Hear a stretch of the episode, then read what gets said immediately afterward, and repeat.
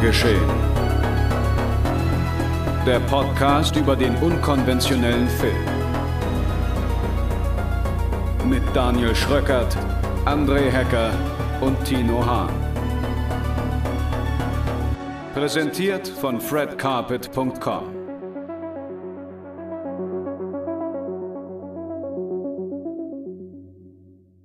Hallo und herzlich willkommen zu einer neuen Episode von Genre geschehen. Liebe Hörerinnen und Hörer, hier bei Fred Carpet. Wir sind zurück mit einer neuen Folge und äh, ich bin André, auf meiner Seite natürlich der allseits beliebte und meme-taugliche Tino Hahn. Hallo. Guckt nicht so. Ich habe eben von dir wieder einen wunderschönen Screenshot gemacht, den ich definitiv auf unseren Social-Media-Kanälen teilen werde. Denn Leute freuen sich immer, wenn sie dich sehen. Ich erinnere nur an dich ohne Bart mit deinem Filter. Das war großartig. Ja, okay, das war toll. Ja, das, das war eins der best, ja. der, der most impact Dinge, die wir getan haben bisher auf Social Media.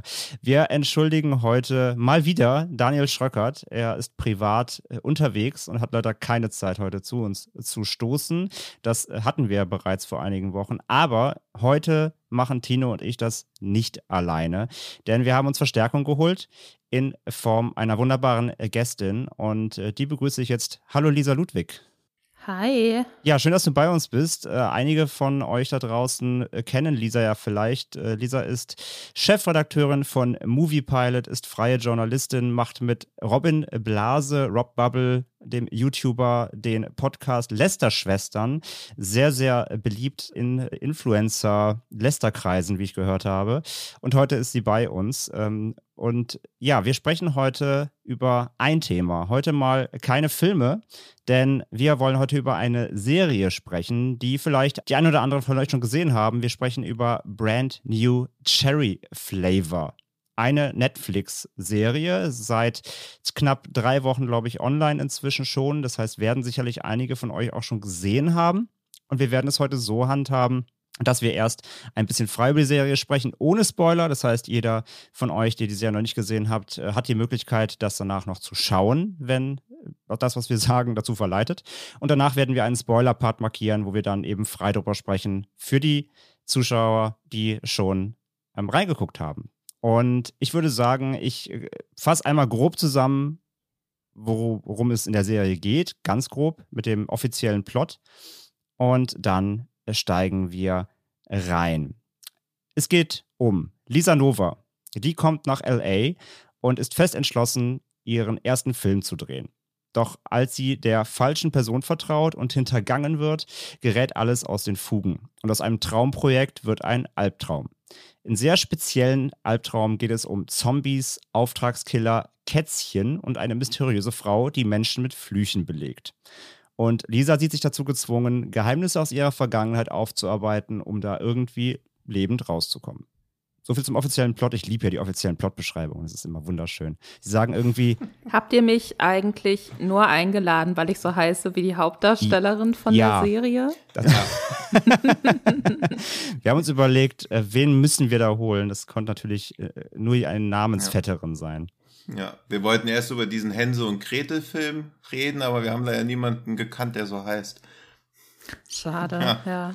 Vielleicht habt ihr jemanden in eurem Autorenpool, der äh, fürs ja. nächste Mal. ja, ich kann ja noch mal kurz ein bisschen mehr ins Detail gehen. Also es geht um, um, Lisa, wie gesagt, und die ist Regisseurin oder die möchte Regisseurin werden. Sie hat bisher einen Kurzfilm gedreht und äh, mit, eigenen, mit eigenen Mitteln und möchte den jetzt eben in Hollywood äh, pitchen, anbieten, um eben damit einen Langfilm drehen zu können.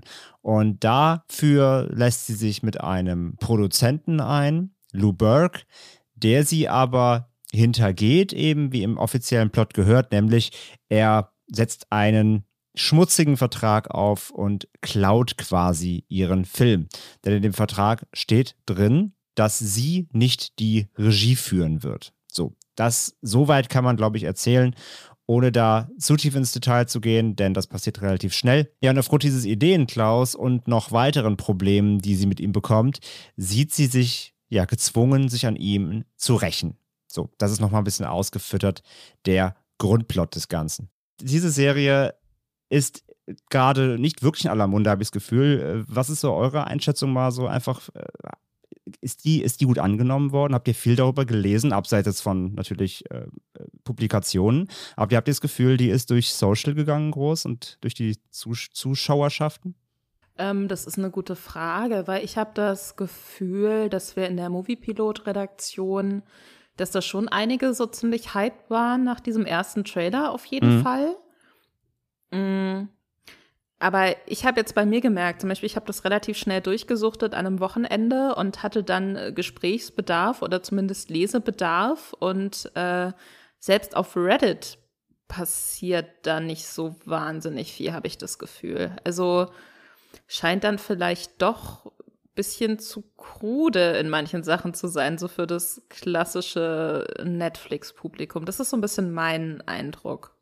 Ja, deckt sich eigentlich auch mit meinem Eindruck. Und ich finde, obwohl er ja viele Schnittstellen mit der Serie, also ob die Serie, obwohl die Serie viele Schnittstellen abdeckt, holt sie trotzdem nicht die Leute ab aus meiner Sicht, die sich da eigentlich immer so andocken könnten. Also natürlich sind immer so Vergleiche mit David Lynch und Lost Highway immer ein bisschen müßig, weil die ja schnell gezogen werden, aber es finden sich ja schon viele Elemente davon, dann ein bisschen Cronenberg, dann die ganzen anderen Untertöne, also im Prinzip es ist eine sehr reichhaltige Serie, wo man viele Anknüpfpunkte finden könnte. Aber das Einzige, was man halt auch gefunden hat, ist halt diese üblichen Ending explained. Dann, was glaube ich noch kein Spoiler ist, ist noch, warum Katzen erbrochen werden, explained. Das waren so, dass es diesmal zwei Explainer-Kategorien dazu gibt. Aber ansonsten ist es dafür, dass eine Netflix-Serie ist, schon weitgehend unter dem Radar gelaufen. Und es ist ja immer ein bisschen schwierig, weil man nicht genau weiß, wie viel Netflix wirklich Werbung macht, wenn man sie nicht sieht. Also wie viel sie es wirklich auf die Startseite bei den Leuten bewusst mhm. draufpacken. Aber ich muss es mir auch suchen.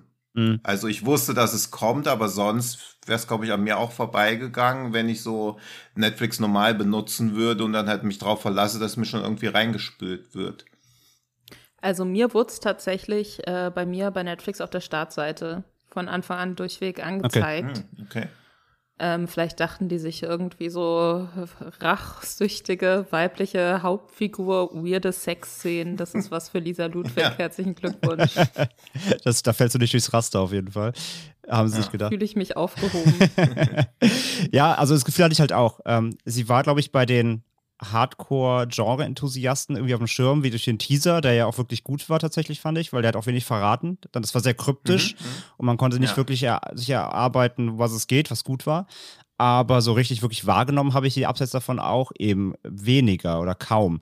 Mm, die basiert ja auf eine Novel, hat die wer von euch gesehen? Tino, bei dir weiß ich nein. Lisa, hast du die Novel? Kennst du die? Nee, aber die wollte ich mir heute tatsächlich noch ah. bestellen. Ah. Weil dadurch, dass ich mich nochmal so ein bisschen vorbereitet habe jetzt auf den Podcast, ist mir wieder aufgefallen, stimmt, es gab ja eine Buchvorlage mhm. ähm, und da habe ich eigentlich richtig Lust drauf. Ja, ich mich jetzt eigentlich auch. Äh, von Todd Grimson ist die. Ähm, Kenne ich auch nicht. War mir auch vorher nicht, also kein Begriff. Aber jetzt, äh, wo ich die Serie gesehen habe, bin ich da auch echt interessiert. Ähm, ja, deswegen können wir jetzt auch leider nichts dazu sagen. Natürlich, wie die adaptiert ist und so weiter. Das, das tut uns jetzt an der Stelle leid. Da äh, können wir nicht drauf eingehen. Aber trotzdem, ich bin da auch, glaube ich, gewillt, mir die mal äh, zu bestellen. Und ähm, ja, jedenfalls kommen wir aber mal ein bisschen auf die Inhalte. Also, man kann ja im Kern sagen, glaube ich, auch ganz spoilerfrei, im Endeffekt geht es natürlich so ein bisschen um ja, die Abrechnung mit Hollywood natürlich auch so ein großes Thema, äh, wie Hollywood funktioniert, gerade wenn du eben neu bist in dieser Welt. Das sind natürlich jetzt auch äh, oder ist kein Thema, was jetzt brandneu ist oder was sich andere, woran sich andere Serien oder Filme nicht schon abgearbeitet haben in verschiedensten Formen. Aber gerade Form ist so der Punkt eben.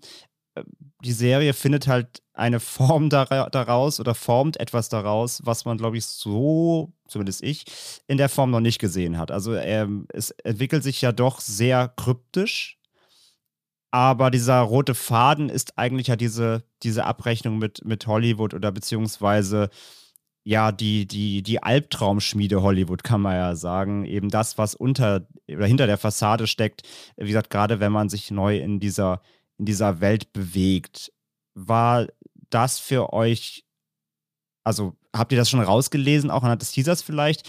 Und ähm, was waren dann so eure Erwartungen, ähm, in welche Richtung sich, auch vielleicht gerade nach dem Auftakt, eben nach der ersten, ersten Folge, die finde ich ja sehr intensiv ist insgesamt und äh, macht eigentlich auch schon sehr viele, sehr viele Türen ja auf. Ähm, was waren denn eure Erwartungen, wohin sich die Serie dann bewegt nach der ersten Folge, so Lisa?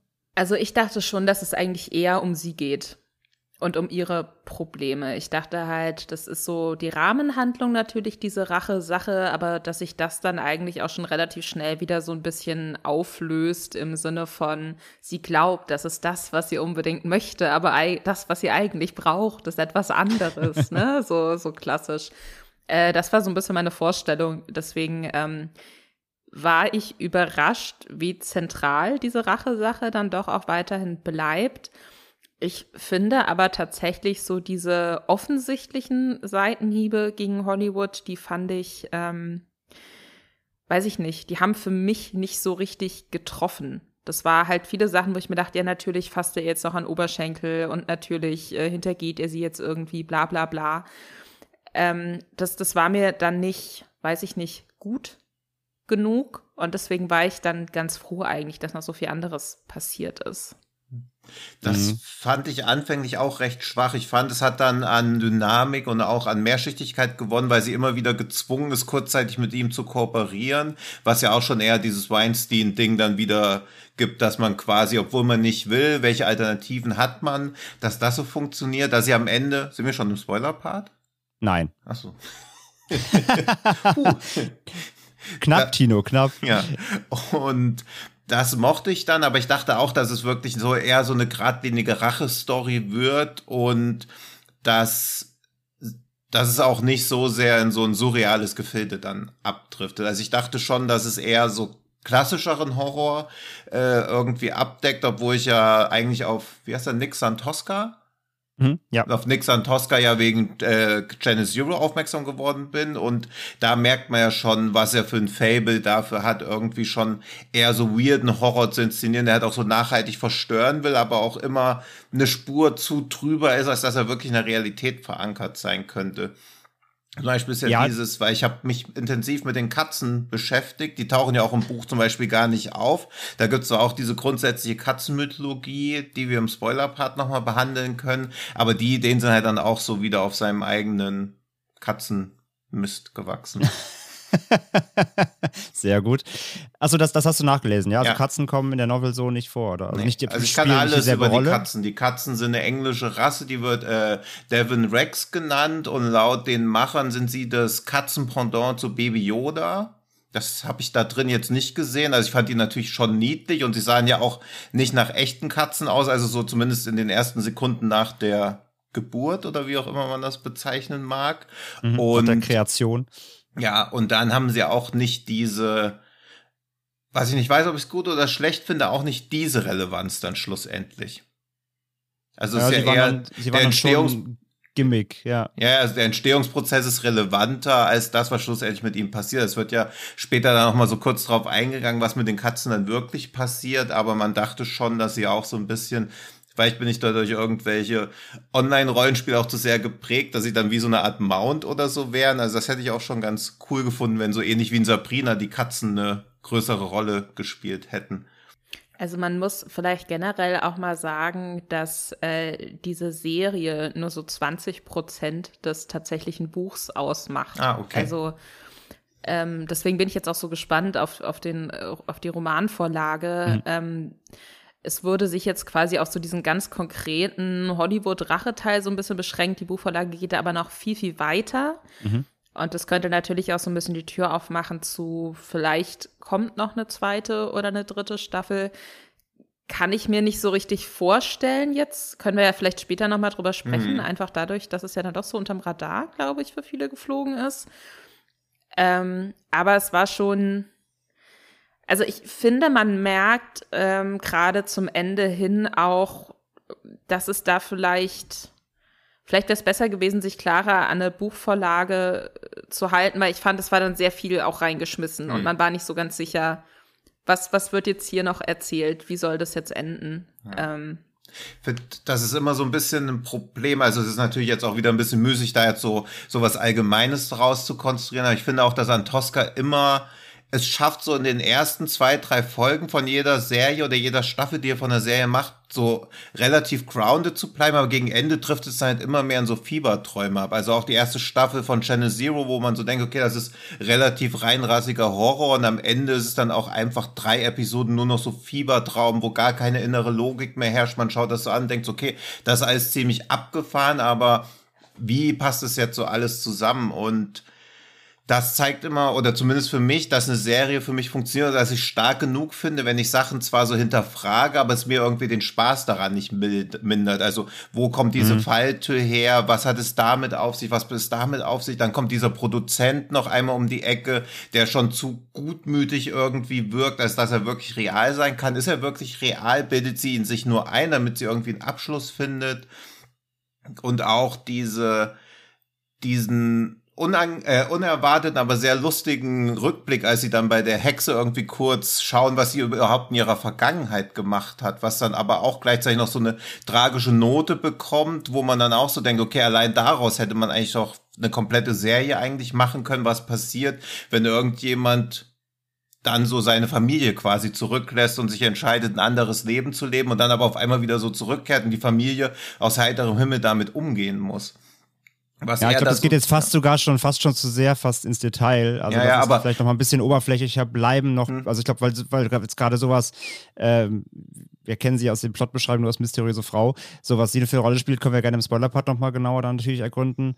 Ähm, aber wo du vorhin nochmal auch jetzt gerade Nick, Nick Antosca und Channel Zero verglichen hast, weil da ging es ja natürlich vor allem, die Vorlagen waren da ja äh, Creepypastas, ne? Ja. Mhm. Also und, und so, so eben Urban Legends, äh, genau. Online-Urban Legends. Und ich finde nämlich auch, dass Brand New Cherry Flavor insgesamt könnte auch so eine Creepypasta fast sein. Also das hat so, mhm. finde ich, das hat auch so Urban Legend Anleihen, so eine Urban Legend in Hollywood. Und ich musste auch total oft an, ähm, äh, an das Silver Lake auch so ein bisschen denken. Ja. Da, da, da steckt ja auch für mich, für mich viel drin, weil der ja auch zum Beispiel sehr viel damit gespielt hat, dass Örtlichkeiten gewechselt werden und ohne Grund. Also du hast also nicht verstanden, wie die beiden Örtlichkeiten zusammenhängen. Mhm. Und das hat Brand New Cherry Flavor teilweise, finde ich, auch gemacht. Also er hat sich, oder ich meine, er, er hat zwar nicht ähm, Regie geführt, aber er war ja maßgeblich schon beteiligt. Und ich finde so ein bisschen, die Handschrift trägt es nämlich schon. Und wie sie sich quasi die ganze Zeit durch Hollywood bewegen, das hat irgendwie fast schon was von so einer von, es wirkt so ein bisschen, als ob jemand das erzählt. Das, hat, das Ganze hat was von so einer Erzählung. Nach mhm. dem Motto, das ist eine Geschichte so aus Hollywood. Also keine Ahnung, du könntest es fast eben ein bisschen vergleichen, vielleicht sogar mit äh, Once Up a Time in Hollywood von Tarantino, nur eben auf eine sehr lynch-eske, entrückte Art. Aber diese grundsätzliche Geschichte über halt ähm, ähm, Aufstieg und Fall in Hollywood quasi ist ja da trotzdem so drin. Und ja. dieses, und das, das, äh, aber muss ich eben auch sagen, ich habe das so nach dem Auftakt war ich, war ich zwar, also ich war super gefesselt nach dem Auftrag, äh, Auftakt und habe mich schon gefragt, wo es hingeht, dachte aber eben auch, es geht vor allem mehr in diese, du hast eben schon den Namen gedroppt, so Weinstein, ähm, MeToo-Richtung, weil den, das, den, also das verkörpert der, der Auftakt der ganzen Geschichte ja komplett, ähm, wie sie da eben beraubt wird, sag ich mal. Aber dass es dann wirklich so abdriftet in, in, in, ja, was dann kommt, eben diese wirklich sehr surrealen Gefilde, das hat mich teilweise schon wirklich sehr überrascht. Also ich wusste nicht, ich hätte nicht erwartet, dass er so, dass er so abstrakt wird insgesamt. Ich muss sagen, mich hat es extrem an Neon Demon erinnert. Auch, so ja. Bisschen. ja. Mhm. Äh, den hatte ich nämlich äh, damals im Kino gesehen und bin da so raus und war, glaube ich, so ein bisschen überwältigt und fand den dann, glaube ich, ganz gut, als ich aus dem Kino rausgekommen bin. Und hab den dann kürzlich nochmal mit meinen beiden Schwestern geguckt und habe es denen halt auch so verkauft, so von wegen, nee, aber total spannend. Und da wird jetzt ein bisschen so die Modelbranche so dekonstruiert und so. Und äh, meine beiden Schwestern fanden es richtig scheiße und sind irgendwann komplett ausgestiegen, so gedanklich und sind, glaube ich, auch eingeschlafen. Und ich saß dann so alleine vor dem Fernseher und habe das so geguckt und dachte mir so, ja, okay, klar, natürlich kritisiert das irgendwie, wie mit jungen Frauen auch in, in Hollywood, in der Modebranche so umgegangen wird. Aber es wird dann doch auch irgendwann ein bisschen so ein Fiebertraum, wo man sich dann auch so ein bisschen drin verliert und dann irgendwann merkt, je mehr ich mich versuche, an was ähm, Konkretem festzuhalten, umso genervter bin ich eigentlich. Eigentlich muss ich komplett loslassen und mhm. das einfach nur so über mich einschwappen lassen und dann komme ich da am Schluss raus und habe dann irgendwie auch den guten Endsong und noch ein paar starke Bilder am Schluss und das war dann der Film. Und so habe ich mich stellenweise bei der Serie auch ein bisschen gefühlt. Also, dass man, dass man vielleicht auch so ein bisschen bewusst so gelockt wird in so eine Richtung, dass man denkt, ah, ich weiß jetzt ganz genau, wie es hier weiterläuft. Alles klar, so eine Geschichte habe ich schon mal gesehen. Mhm. Und hier gibt's halt noch so ein bisschen gruseligen Body-Horror mit drauf und creepy Katzen. Und äh, das ist dann so der Unique Selling Point irgendwie. Aber äh, man wird ja dann doch so reingelegt, weil es dann plötzlich, weil es sich dann plötzlich doch dreht und dann ist der Bösewicht gar nicht mehr unbedingt nur der Bösewicht, sondern dann zum Teil auch irgendwie Mitstreiter. Und das wahre Böse ist dann doch was anderes und so. Und das ist das, das fand ich ganz interessant, das hat mich sehr überrascht. Ähm, ich glaube, mir war es am Schluss ein bisschen zu viel. Und ich glaube aber auch, dass man die Serie, und da bin ich gespannt, was ihr dazu sagt, vielleicht gar nicht so am Stück gucken sollte, sondern vielleicht immer so zwei Folgen auf einmal und sich das so ein bisschen aufteilen und auf sich wirken lassen. Hm. Ja, also ich habe jetzt, ich habe quasi meistens so jeden Tag eine Folge geguckt und das ging dann. Ähm, ich glaube, das Problem ist, wenn man zu lange Pausen wiederum macht, weil du sagst ja selber gerade, es ist halt schon viel drin. Ich glaube, dass man teilweise, und obwohl dann also er macht ja, die Serie macht ja auch viele Dinge auf, die nachher dann eben nicht so viel Gewichtung haben, wie man, wie man dachte. Also man muss sich so ein bisschen fast schon so raussuchen, was sind denn wirklich die, die wirklichen Major Plot Points. Ähm, und ich habe das Gefühl, wenn man zu lange wartet, dann könnte man auch schon wieder zu viel vergessen auf der anderen Seite. Mhm. Ne? Also es ist so eine Mischung aus, sie überfordert einen schnell, weil es sind halt auch nur acht Folgen. A, zwischen, ich glaube, die kürzeste dauert 30 Minuten, die kürzeste Folge, die längste halt 50, ich glaube, sogar die erste dann direkt. Mm, und dazwischen bewegen sich die anderen und so. Und es sind halt nur acht Folgen in dem Zeitrahmen, also eigentlich nicht so viel Zeit, viel zu erzählen, aber er packt in die Zeit schon viel rein. Gerade eben natürlich auch viel so Zwischentöne und zwischen den Zeilen. Und das muss man sich ja schon irgendwie merken, wie gesagt, weil man halt nicht weiß, was am Ende davon wirklich wichtig ist. Also musst du dir erstmal alles merken. Auch, und auch wenn der also die ganzen Charaktere, es sind ja gar nicht so viele Major-Charaktere, aber es gibt sehr viele Nebencharaktere und auch da weißt du nicht, welche spielen denn wirklich eine Rolle. Und ich habe das Gefühl, wenn man zu lange raus ist, dann könnte man auch wieder schon wieder zu viel vergessen. Deswegen, also ich gebe dir einerseits recht, ja, ich glaube, bingen sollte man die nicht. Das, das ist, glaube ich, echt sehr überfordernd. Aber ich glaube, zu lange warten und weiter gucken eben auch nicht. Also jetzt so jeden Tag eine Folge ging jetzt sehr gut. Aber sonst, ich gebe dir schon recht, so überladen ist sie schon ein bisschen. Das ist ja eh so dieses typische Netflix-Problem, dass sie halt einfach alle Folgen raushauen. Also sowas wie Brand New Cherry Flavor, für mich wirkt das halt wie so eine typische FX-Serie oder sowas eher auf Hulu hinpasst, wo halt immer eher so weirde Sachen laufen. Und dann wäre es ja eh jede Woche rausgekommen und ich glaube, dann hätte man auch mehr Leute gefunden, mit denen man drüber sprechen kann. Weil so ist es halt, man schaut es am Release-Wochenende, steht am Montag da, guckt sich um, ich weiß halt nicht, wo man da steht und sich umguckt, deswegen ist das eher metaphorisch gemeint, aber dann ist niemand da und dann fängt man ja schon wieder an, die Sachen zu vergessen, eben weil sowas auch gar kein, also das, sowas kann ja gar kein Kult oder ein Hype oder sonst irgendwie was aufbauen, weil da kommt eine Serie, wo Katzen ausgekotzt werden und dann ist es vorbei. Kommt Samstag, Montag ist wieder vergessen und so funktioniert sowas ja nicht. Also sowas muss ja eher wachsen und sich auch so eine Followerschaft aufbauen, die dann halt durch Leute wie uns darauf hingewiesen wird, hey, das Ding ist cool, guckt euch das mal an. Und wir hätten ja wahrscheinlich auch schon, wenn sie wöchentlich veröffentlicht worden wäre, nach zwei, drei Folgen schon drauf hingewiesen. So können wir erst darauf hingewiesen, wenn es eh schon komplett draußen ist. Ja, wobei das ja aber bedeuten würde, wenn ich dich da richtig verstehe, dass generell ähm, Netflix-Serien, die in einem Schub rauskommen, gar nicht die Chance haben, sich so ein Kult-Following aufzubauen. Und das glaube ich nicht. Ja, wenn die zweite Staffel kommt, aber so nach der ersten Staffel, also es ist ja was ganz anderes, ob diese HBO-Sachen jede Woche rauskommen. Also sowas wie Game of Thrones von diesem Hype oder Walking Dead wird ja Netflix nie ansatzweise hinbekommen. Ich meine, über Haus des Geldes finale Staffel ist rausgekommen. Ich sehe nichts, dass da irgendwie so ein großes Gewese ist, wie zum Beispiel bei irgendeinem Game of Thrones. Ding, obwohl das ja, ja noch gut, mehr. Game of Thrones ist natürlich auch die größte Serie irgendwie der letzten Dekade und Walking Dead, glaube ich, die erfolgreichste. Ja, aber Serie glaube auch, so weil sie wöchentlich Zeit, ne? rauskam. Ja, aber es, es gibt ja auch durchaus ähm, sehr viele Netflix-Serien, so selbst wenn man sie nicht guckt, hm. ne? Also Haus des Geldes habe ich noch keine einzige Folge geguckt, weil es mich einfach nicht interessiert. Mhm. Aber da kenne ich allein in meinem Bekanntenkreis unfassbar viele Leute, die da richtig hart gehypt sind. Das sind Sachen, die äh, extrem viele Leute in Deutschland einfach googeln, wo sie Sachen erklärt haben wollen und so.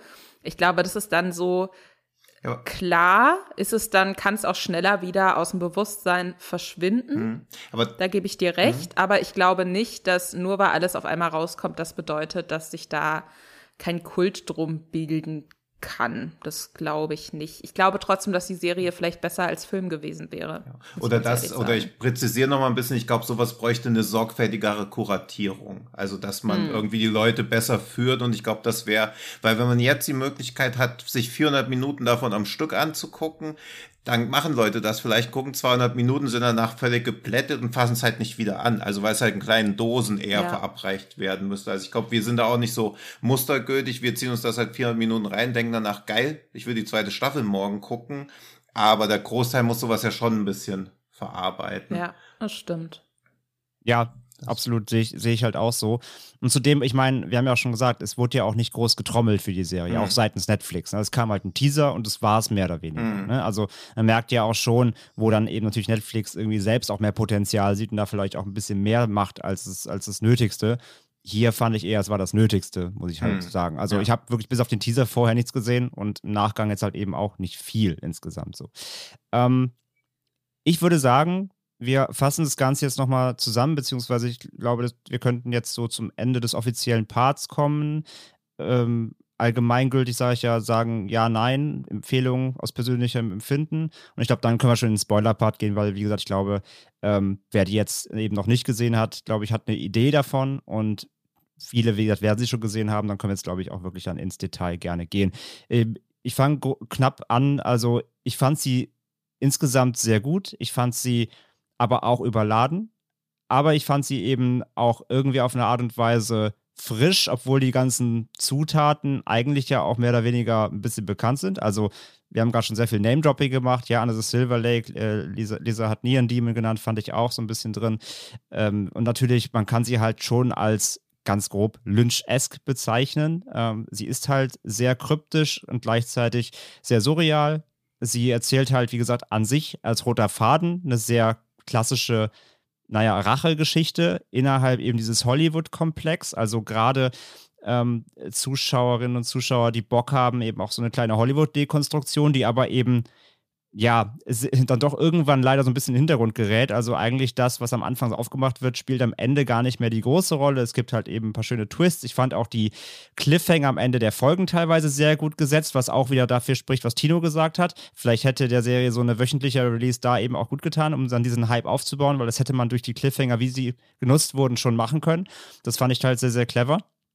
Und ähm, ja, wie gesagt, sie ist optisch fantastisch. Ich fand die, ich fand die sehr gut besetzt. Ich finde hier die äh, Rosa Salazar, die Lisa Nova spielt, hat das fantastisch gemacht. Also teilweise auch wirklich krass körperliche äh, Szenen, die sie, die sie super gemacht hat.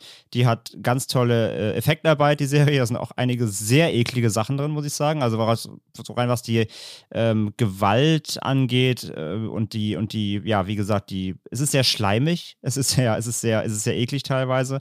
Also auch schon einiges drin, ähm, wer, wer darauf darauf Wert legt. Und äh, ja, ich fand sie, ich fand sie sehr, ich fand sie am Ende des Tages sehr unterhaltsam, aber eben insgesamt zu voll. Und das Ende, ohne es jetzt zu spoilern, das machen wir später, ist halt auch sehr offen, aber ich glaube halt auch, also ich glaube, ich hatte auch gelesen, es ist auch nicht geplant, weiterzumachen. Es war als Miniserie angesetzt, das heißt, das Ende ist so gesehen, es ist ein Abschluss, auch wenn er sich, glaube ich, für viele nicht so anfühlen wird, könnte ich mir vorstellen, weil er eben auch sehr viele Fragen auf dem Weg irgendwann verliert und sich dann eben sehr fokussiert auf, ja, im Grunde einen äh, einen Story-Plot-Point so. Aber trotzdem, ich würde von meiner Warte her schon auf jeden Fall sagen, wer sie noch nicht gesehen hat, Daumen hoch wenn ihr diese Zutaten, die wir jetzt hier eben soweit genannt haben, wenn, wenn das was für euch ist, wenn die Vergleiche, die wir angestellt haben, wenn ihr die Richtung ähm, geht und sagt, yo, das ist mein, mein Cup of Tea, dann würde ich sagen, guckt sie euch an. Aber eben in kleineren Dosierungen ist auch mein Tipp, fand ich, was Lisa gesagt hat, sehr, sehr richtig. Das wäre so meine unspoilerige Einschätzung zur, zur Serie. Lisa, wie sieht es bei dir aus?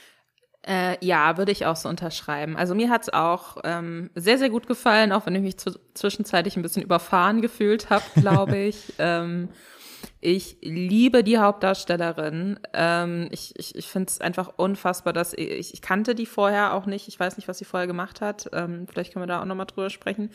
Ähm, fand ich unfassbar toll. Ähm, ich fand den Soundtrack super. Mir hat das visuell total gut gefallen. Das ist ähm, für mich vielleicht somit das spannendste Horror-Ding, was ich bisher auf Netflix gesehen habe. Insofern auch, als dass man natürlich so einzelne Versatzstücke gefühlt schon woanders gesehen hat, aber wie das dann zu so einem Frankenstein-Monster von Miniserie zusammengeflickt wurde, so hatte ich es noch nicht gesehen, zumindest nicht auf Netflix. Ähm, ich denke immer noch, obwohl es jetzt Wochen her ist, dass ich das geguckt habe, ich denke immer noch an manche Szenen, weil die sich mir so eingebrannt haben, im Positiven wie im Negativen. Mhm. Und in Anbetracht der Tatsache, wie viel ich gucke und wie viel ich auch schnell wieder vergesse, was ich schon gesehen habe, muss ich sagen, das kommt nicht so oft vor. Deswegen würde ich es auch absolut empfehlen. Und ähm, ja, würde mir wünschen, dass, äh, dass noch ein paar mehr Leute aus meinem Bekanntenkreis gucken, damit ich mit ihnen darüber diskutieren kann. Ja, äh, ganz kurz bevor Tino einsteigt, äh, kurz zur Hauptdarstellerin, also die ist schon sehr bekannt. Die hat zum Beispiel hier in dem Elita Battle Angel, in der Realverfilmung hat sie Elita gespielt.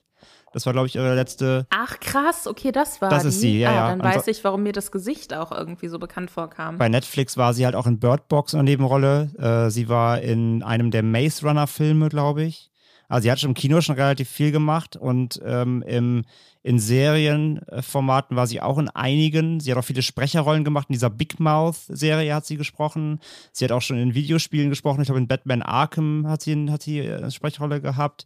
Also sie hat schon echt viel gemacht. So. Also die ist jetzt kein Newcomer, aber ich finde auch, man hat sie man, das ist, wie du gerade sagst, das ist, glaube ich, so eine Schauspielerin, die habe ich irgendwie schon mal gesehen, aber kann nicht sofort sagen, zack, da. Also die hat sehr Mhm. viel gemacht, aber es war, glaube ich, jetzt noch nicht das dabei, wo jeder sagt, ja, genau, das ist, das ist sie. Ähm, aber die hat schon echt große, große Vita tatsächlich, Mhm. ja. Aber ich fand sie auch hervorragend, ja. Da stimme ich doch mal gleich mit ein. Ich finde die auch super. Die wirkt halt auch so ein bisschen wie eine Aubrey Plaza, der man wenigstens mal kurz so den Rücken zukehren möchte.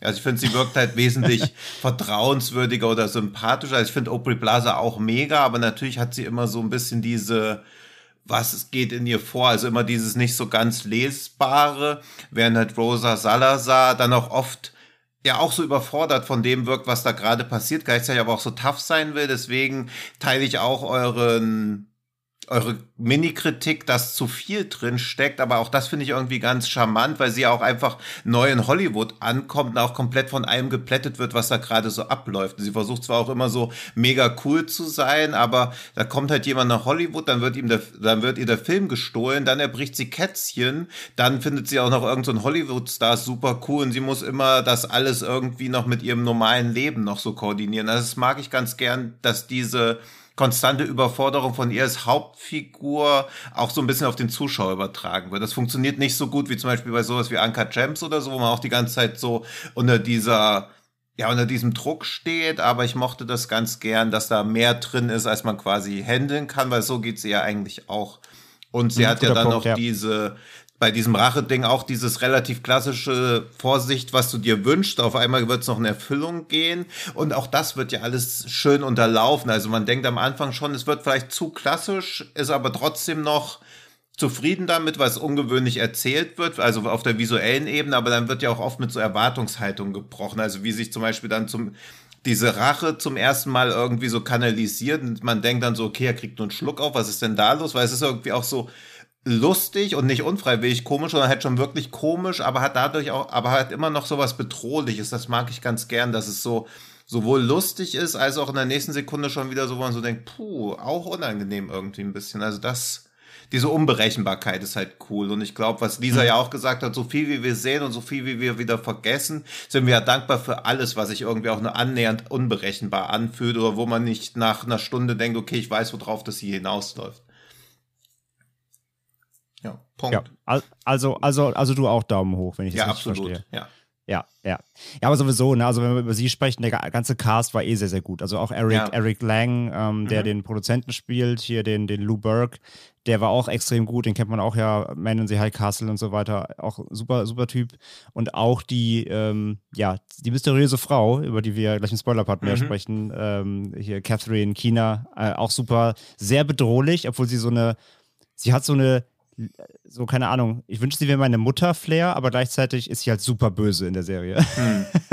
Fand ich auch. Das ist so die, die Nachbarsfrau, die so die Nachbarskinder zu sich einlädt, ja. aber man weiß nicht, kriegen die wirklich Schokolade oder ja. werden sie vergiftet. Und ich so, mag so sowohl bei ihr als auch bei den Produzenten mag ich auch so gern, das ist ja auch ein großes Zeichen für eine gute Inszenierung, dass man mehrmals sieht, man kann ihnen nicht trauen, aber ich würde ihnen auch zum fünften Mal nochmal wieder vertrauen, weil ich so denke, ja, okay, jetzt Jetzt ist aber wirklich gut. Voll. Also die wirken so vertrauenswürdig, obwohl ich weiß, was sie gemacht haben.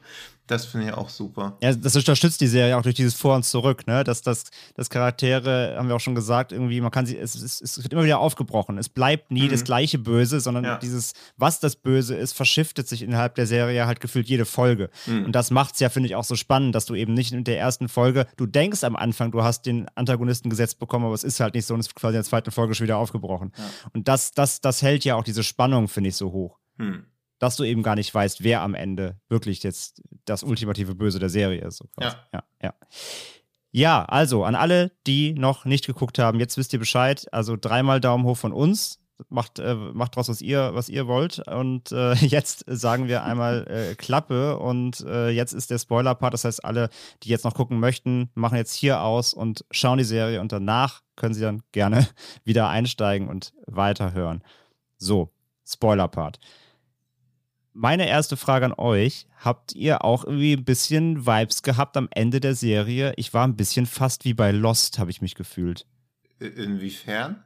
Inwiefern? Ihr habt beide Lost gesehen. Natürlich, ja, ja. Nee. Ach so. Ja. natürlich. Entschuldigung. Natürlich, natürlich nee, da habe ich. Natürlich äh, nicht.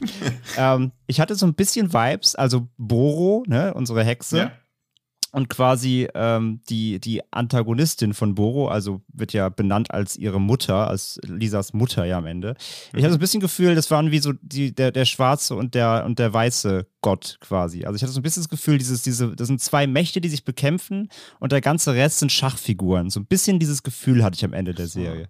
Ja, vor allen Dingen, weil sie ja dann auch dieser mystische weiße Jaguar quasi darstellt. Genau. Weil, weil so verstehe ich nämlich dieses Ende auch, dass sie ja aufbricht nach Brasilien, um irgendwie rauszufinden, wie sie überhaupt ein Connection zu dem Jaguar steht. Also ich glaube, deswegen finde ich das Ende ganz schön, weil es sowohl das abgeschlossenes Ende, also ich bin wäre völlig fein damit, wenn das wirklich das finale Ende wäre, obwohl mhm. man natürlich schon kurz war ich zumindest schon ein bisschen underwhelmed, weil man halt natürlich denkt, es gibt noch so den großen Payoff, den großen Knall und dann endet es ja. ja dann doch relativ harmonisch mit diesem, okay, ich ziehe mich jetzt zurück nach Brasilien. Dadurch wird aber auch wieder so mit diesem klassischen Helden, Heldinnen-Image gebrochen, weil sie ist halt keine klassische Heldin, aber sie ist halt viel schlauer, weil sie halt einfach weiß, okay, hier ist alles für mich erledigt, meine Bestimmung liegt ganz woanders. Also, dass sie auch quasi nicht auf Teufel komm raus versucht, da noch irgendwas zu erzwingen. Das ist natürlich als filmische Auflösung ein bisschen unbefriedigend, weil man nicht so viele Schauwerte bekommt, aber aus so einer Charaktersicht finde ich das auch wieder erstaunlich cool, weil sie ja immer schon relativ smart einfach wirkte. Also sie wirkte echt wie jemand, der einfach überleben will und klug genug ist, nicht in jede Konfrontation reinzugehen, weil wie oft sie auch gefühlt spielt ja die Hälfte der Serie bei Boro im Haus, wo es immer wieder zur finalen Eskalation kommen würde, aber wie oft die Leute dann auch einfach sagen, ja, okay, wir gehen wieder. Also wie oft auch Leute bei ihr vor der Haustür ja, stehen stimmt. und dann so, ja, nee, oh, puh, schwierig, wir gehen lieber mal wieder. Also da macht halt niemand irgendwie so einen Alleingang. Niemand kriegt auf einmal so, so ein Heldending oder so, sondern sind alle irgendwie auf ihr eigenes Überleben bedacht, was ich auch Bis angenehm finde.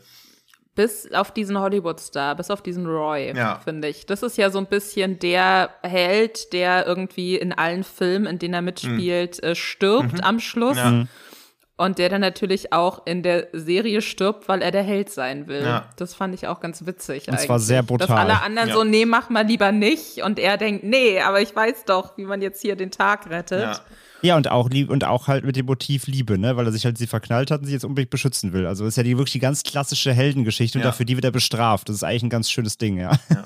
Und wie es das auch schafft, diese Liebesgeschichte so angenehm irgendwie zu erzählen, so wie, wie man bei ihr immer sieht, okay, sie ist gar nicht so beeindruckt, dass er so ein Star ist und er dann zu ihr sagt, ja, hier, ich habe diese Tendenz, immer in so toxische Beziehungen reinzustellen, ich muss mich von dir fernhalten. Sowas kennt man ja auch aus dem realen Leben mutmaßlich und dann denkt man auch, ah, das ist irgendwie schon schon cool, weil nur weil man in eine Person verknallt ist, muss das nicht die richtige Person sein. Das ist ja eh so ein Druckschuss, den man oft hat, dass Liebe immer was Positives sein muss. Also oft rutscht man in so was Toxisches rein, weil man sich eher angezogen fühlt.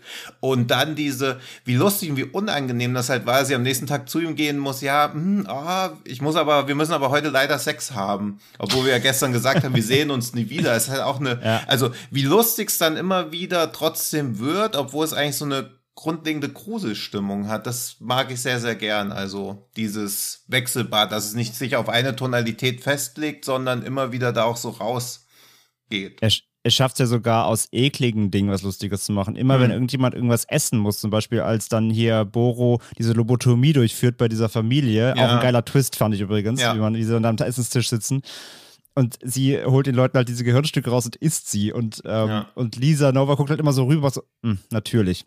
Ja. also immer wenn auch jemand was Ekliges macht, ist sie so, ja, natürlich muss das jetzt so eklig sein. Also auch als, quasi als Antwort auf die Gedanken des, der Zuschauerinnen und Zuschauer. Das, ja. ist, das mache ich sehr gerne, ja. Ja, und wie lustig und gleichzeitig auch wie tragisch und böse dieser Nebenplot aufgelöst wird, als dann alle wieder erwachen und sich dann so fragen, wer bist du? Also wie sie quasi diese ganze Familie, die sie da ja verlassen hat und dann noch irgendwie natürlich diesen Trauer, dass die Mutter Mutter weg ist, über sie gebracht hat, aber dann wird die Familie zehn Jahre später einfach komplett vernichtet. Nur in so einem Nebensatz, wo halt schon gezeigt wird, wie böse Boro eigentlich ist, aber gleichzeitig denkt man immer wieder, ja, eigentlich ist die auch ganz nett.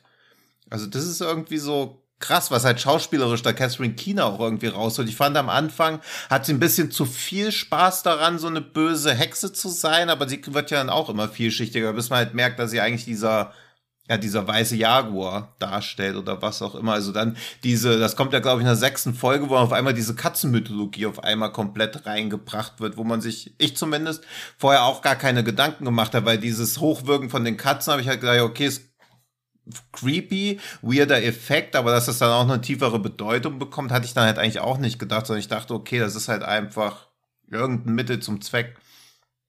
Ähm, aber warte mal ganz kurz, habe ich dich gerade richtig verstanden, dass du meintest, sie wäre der weiße Jaguar?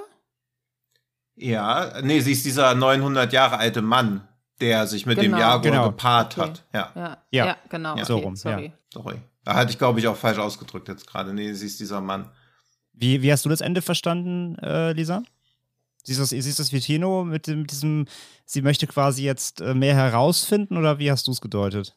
Wenn wir beim Ende bleiben. Äh, ja, das, das Gefühl hatte ich schon auch, ähm, dass sie wissen möchte, wer, wer auch dieser, dieser Geist ist, der da für sie immer aufgetaucht ist, dass mhm. sie jetzt quasi Sachen gesehen hat oder das Gefühl hat, da gibt es irgendwie so unerklärliche Dinge, vielleicht auch in ihr, denen sie auf den Grund gehen möchte, weil sie merkt, ähm, das, was sie dachte, was sie möchte, und zwar ihren, ihren Film nochmal mit Geld irgendwie neu drehen und groß machen und diese gefeierte Regisseurin werden, das, das will sie gar nicht. Ähm, das, das merkt man ja dann auch irgendwann, dass es ihr dann doch gar nicht mehr darum geht. Es wird ihr doch gegen Schluss auch nochmal angeboten, von wegen, sie kann den selbst drehen und ihr Name kann da überall mit draufstehen. Also alles das, weswegen sie überhaupt diesen Fluch äh, auf diesen Produzenten äh, gejagt hat. Ja. Eigentlich steht sie schon vor dem, was sie will. Und, und dann merkt sie, dass es für sie dann doch irgendwie was, was Leeres ist. Also ich habe das auch so verstanden, dass sie quasi so rausfinden möchte, wer sie wirklich ist. Oder vielleicht auch einfach flüchten möchte. Das ist natürlich auch eine Option. Mhm. Ja, das ist ja mit diesem, ähm, diesem Alvin Sander, das ist dieser Produzent mit den weißen Haaren, mit dem Lou Burke sich noch in der Bar noch trifft da.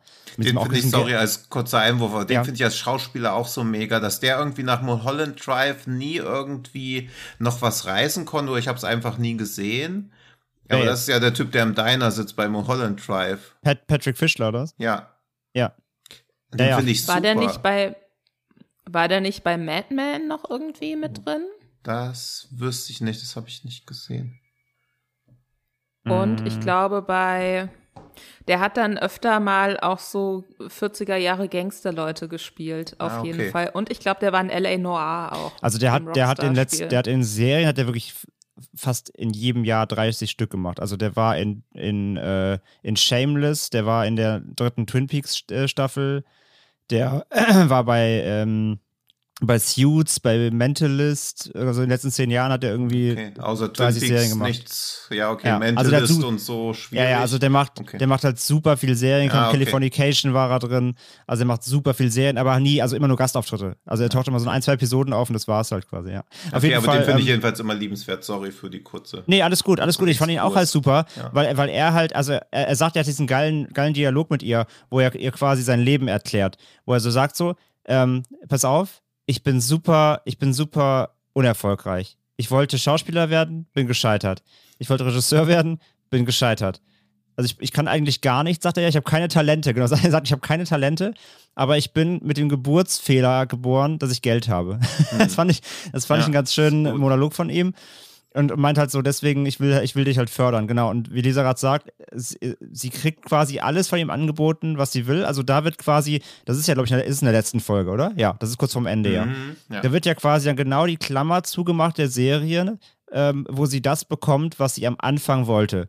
Ihr wird der Film geklaut, sie verflucht den Typ und am Anfang natürlich, das ist ja auch das Ding, sie glaubt ja nicht an den Fluch wirklich. Sie glaubt ja einfach nur, sie macht das ja einfach, um sich besser zu fühlen. Damit irgendwas passiert, hofft sie ja. Das ist eher so ein, ich möchte das glauben, so quasi ein Placebo eigentlich will sie ja auslösen, mehr oder weniger. Mhm. Und dann geht ja alles bad shit crazy. Aber sie kriegt ja genau das am Ende, ähm, was sie sich gewünscht hat mit dem Fluch. Auf dem Weg dahin mussten natürlich quasi alle Menschen sterben, die sie irgendwie kannte, mit denen sie jemals irgendwie was zu tun hatte in, in, in Hollywood. Und ja, genau, und sie kriegt es quasi und dann geht sie einfach. Und ich sehe es auch so, dass sie was über sich rausfinden will. Aber ich sehe es, das hast, du eben, Leser, gesagt, auch so. Ich glaube auch, sie will es halt auch gar nicht mehr. Ich sehe ich halt auch so, beziehungsweise ich finde es fast schon, es ist so eine, eigentlich eine allgemeine Metapher nach dem Motto, sie kehrt quasi auch diesem System Hollywood den Rücken. Also sie lehnt das jetzt, sie, sie hat gemerkt, was das für eine Scheiße da ist so und lehnt das jetzt ab und, ähm, und sagt einfach, nee, macht eure Scheiße hier alleine und geht einfach wirklich. So habe ich es auch so ein bisschen interpretiert. Auch dieses System Hollywood au daraus ausbrechen so ein bisschen. Ähm, Mhm. Ich glaube, das steckt so beides ein bisschen drin. Aber ich glaube halt auch, dass auch trotzdem viele Leute sagen werden, es ist unbefriedigend, weil natürlich nicht alles aufgelöst wird. Und wenn jetzt auch nichts mehr kommt, dann, ähm, dann muss man das halt einfach auch so, so hinnehmen, dass jetzt man jetzt nicht mehr erfährt, wer ist denn jetzt wirklich sie und wer war jetzt ihre Mutter und ist sie das wirklich gewesen, die sie da getroffen hat, diese gesichtslose Frau und überhaupt. Also es bleiben natürlich Fragen offen und die man sich so ein bisschen nur interpretieren muss, sage ich mal insgesamt. Was ich auch generell spannend finde, darüber haben wir jetzt noch gar nicht gesprochen, ist dieser Kurzfilm, Ja, ja, lass auf den gerne mal der- eingehen. Ja. der ihr überhaupt diese Tür aufmacht zu diesem äh, Gespräch mit dem Produzenten Ja. Lou Burke. Ähm, und wo dann die Hau ein, mittlerweile einäugige Hauptdarstellerin dieses Kurzfilms dann eben auch noch irgendwann in L.A. auftaucht und Rache an Lisa will. Ähm, das fand ich nämlich auch spannend, dass wir halt äh, Lisa Nova vorgestellt bekommen als so ein filmisches Genie. Ja. Und die hat was ganz, ganz Krasses gemacht und niemand weiß, wie sie das hingekriegt hat, quasi so eine junge Frau zu zeigen, auch ein bisschen so einen Horrortrip zu filmen und die Frau entfernt sich dann irgendwann das, das eigene Auge. Und äh, da fällt dann auch ähm, der Satz bei so einem Screening, oh Gott, wie hat sie das gemacht mit den Effekten und so, das ist ja der Wahnsinn. Man denkt also, okay, diese Lisa Nova, die muss richtig krass sein. Das muss eine richtig krasse Regisseurin sein. Die hat richtig viel drauf und deswegen ist sie natürlich am Boden zerstört, dass sie dann diese Chance, dieses geniale Werk nochmal in größer und besser zu machen, genommen wird.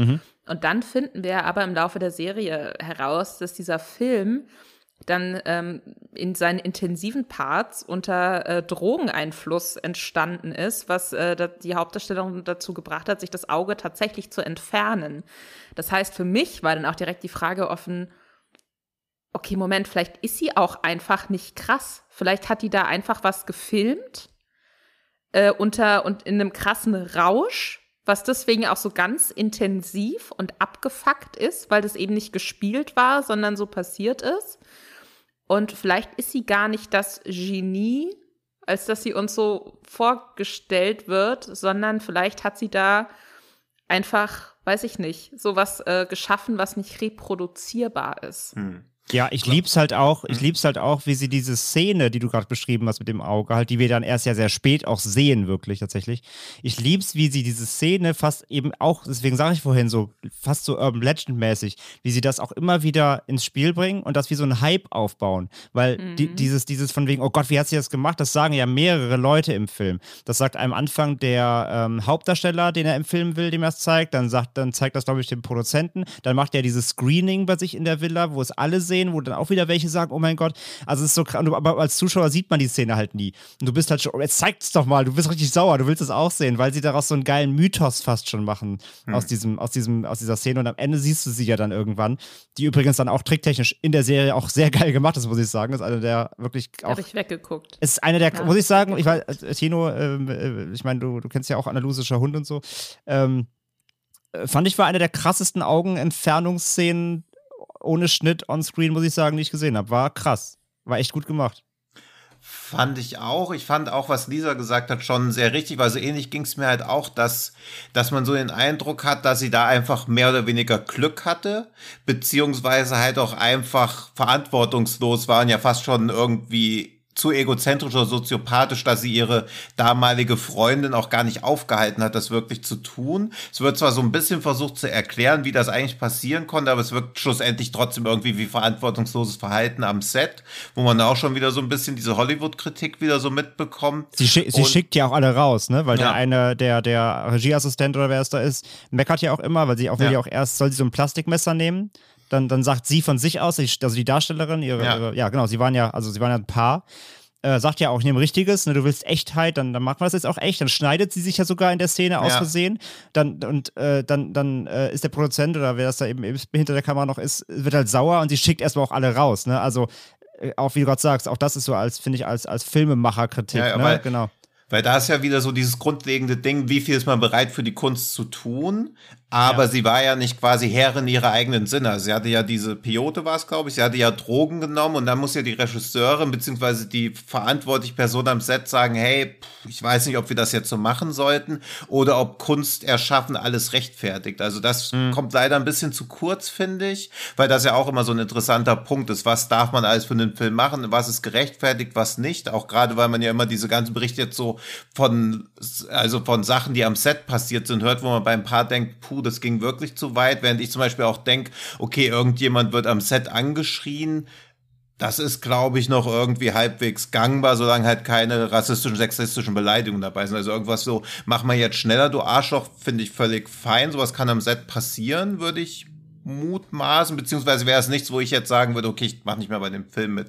Aber das hätte ich spannender gefunden, wenn das behandelt wird. Aber ich finde gleichzeitig auch, dass das wirklich so wie ein Glückstreffer eigentlich wirkt und sie den Film ja auch deswegen so krass verteidigt, weil eigentlich, wenn du Filmemacher werden willst, ein Regisseur, hast du ja mehr als eine Idee. Natürlich bist du sauer, wenn dir jemand einen Film klaut, aber es wirkt schon alles so, als ob das so ihre einzige Chance wäre und sie auch gar nicht wüsste, was danach kommen will. Weil, das goldene Ticket quasi so ein bisschen. Genau, weil was soll ja. die Langfilmversion davon sein? Also da kann sich ja nicht nochmal jemand das Auge rausschneiden. Also es gibt überhaupt gar keinen, aus meiner Sicht gar keinen erkennbaren Masterplan, was in der Langfilmversion von diesem Kurzfilm passieren soll. Also was soll da passieren? Das also das ist ja das, was wir auch oft bei Horrorfilmen bemängeln, dass das immer Ideen sind, die keinen Langfilm tragen, sondern nur so ein Kurzfilm und alles, was wir von dem Film sehen, wirkt ja auch so, okay, als Kurzfilm ist das eine ideale Länge, als Langfilm taugt das ja auch gar nicht. Bloß würde sie auch gar nicht diese Schauspielerin bekommen. Also wie, wie Lisa diesen Langfilm inszenieren möchte, ist mir völlig unklar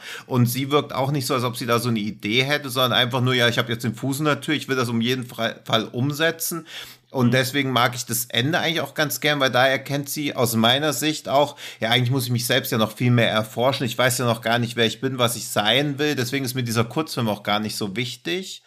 Was wiederum zu abstrakt eigentlich ist als Erkenntnis für so einen unmittelbaren Payoff, wo man danach befriedigt sich zurücklehnt, was aber auch gleichzeitig wieder, glaube ich, dazu führt, dass man jetzt langfristig noch über die Serie nachdenkt.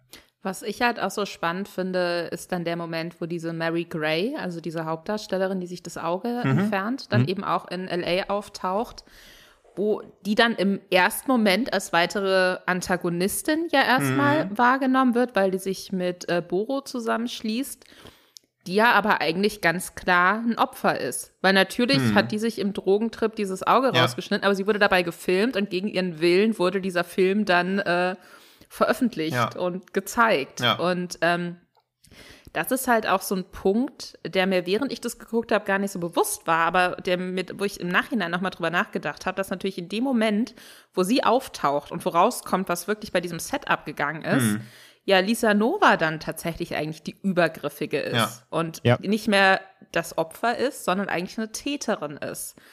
Es fällt sogar, der, äh, genau es fällt sogar einmal gemacht. der Satz, es fällt, sorry, ganz kurz, es fällt sogar einmal der Satz, äh, glaube ich, in dem, äh, ich weiß nicht, was Boro selbst sagt. Irgendwer sagt zu ihr, glaube ich, in einer Folge 6, nee, 6, äh, in Folge 7 oder 8 sagt jemand zu ihr, glaubst du wirklich, dass du hier die, äh, glaubst du wirklich, dass du, dass du hier die Heldin der Geschichte quasi bist? Und das, ja. das mhm. summarized eigentlich die ganze ja. Serie. Sorry, sorry für die Überraschung. Und sie ist im Endeffekt gar nicht so verschieden zu diesem erfolgreichen Produzenten, dem mhm. sie so ja. alles, äh, dem sie nur das Schlechteste wünscht. Und mhm. da ist es dann für mich auch nochmal doppelt spannend, dass die beiden ja dann bis zu seinem Tod irgendwie auch so sehr eng miteinander verbunden sind. Ja, weil sie halt quasi, also eigentlich gibt's ja wie so eine doppelte Rache, dass sich ja auch dann wieder die, die dieses Auge ausgestochen hat, die hat ja, finde ich, das deutlich ausge oder deutlich gerechtfertigtere Rachemotiv, weil Lisa ja auch in so einer, sie ist halt übers Ohr gehauen worden, aber kannst du ja auch einen Anwalt nehmen. Also klar hat sie da so, das wird schon so ein bisschen erklärt, dass ja der Vertrag gecheckt wurde angeblich von ihren Freunden, die aber keine Anwälte sind, da merkt sie auch, ja, okay, du kannst halt irgendwie nichts gegen diese Hollywood-Arschlöcher ausrichten, wenn die dich verarschen wollen, aber sie versucht ja nicht mal, ihren Feind mit den eigenen Waffen zu schlagen, sondern greift ja dann eigentlich auch zu möglicherweise zu krassen Mitteln, weil sie ja auch gar nicht weiß, was für eine Art von Rache da irgendwie passieren kann. Also er könnte ja auch direkt gleich tot sein. Also sie geht da schon irgendwie zu krass vor, während die, die sich das Auge rausgestochen hat, einen viel legitimeren Grund hat, sich an Lisa zu rächen, weil erstmal die enttäuschte Liebe plus dieses Auge rausgeschnitten, plus auch noch dieser Vertrauensmissbrauch, dass daraus quasi sie ihre komplette Karriere rauskonstruiert. Also, dass in dem Film bis auf wenige Figuren eigentlich alle Täter und Opfer gleichzeitig sind man ganz oft viel später erst mitbekommt, dass die, die scheinbar Opfer zu sein scheinen, ja vorher schon Täter geworden sind. Das ist relativ spannend und ich habe mein Mitleid mit dem Hollywood-Produzenten hält sich natürlich in Grenzen, aber ab einem bestimmten Punkt wird er ja auch zum Opfer. Weil ja. das mit dem Auge und so, weiß nicht, ob das, also ob das nicht irgendwie eine zu krasse Strafe dafür war. Und klar will Lisa das auch irgendwann dann verhindern, aber aus meiner Sicht versucht sie das halt auch nicht konsequent genug, eben weil sie auch wieder so viel um die Ohren hat, wozu halt dann wieder kommt, dass der Film oder dass die Serie so übervoll ist. Also man kann sich ja, halt die, nie... Die, die Szene, ja, sorry. Die Szene auch, wo die Szene, die Szene, wo sie, wo sie ihm den Wurm aus dem Auge zieht, war auch sehr eklig, muss ich sagen. Ja.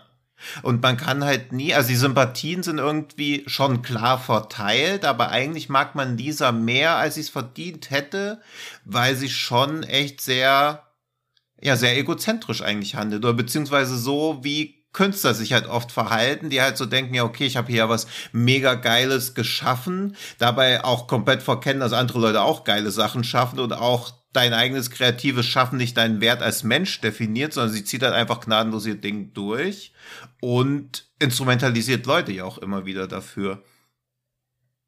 Ja, das, das ist ein ganz guter Punkt, weil ähm, wir hatten ja vorhin schon kurz diese Liebesgeschichte in mhm. Anführungszeichen zwischen ihr und diesem Hollywood-Star. Und da hatte ich zum Beispiel auch überhaupt nicht, da war mir lange auch überhaupt nicht klar, wie sie zu dem steht. Also für mich war es dann irgendwie, ich glaube schon, dass sie äh, eine Sympathie ihm gegenüber hatte und dass sie auch gesehen hat, wie kaputt der innerlich eigentlich ist und so weiter. Aber sie hat ihn ja eigentlich auch ausschließlich benutzt. Ja.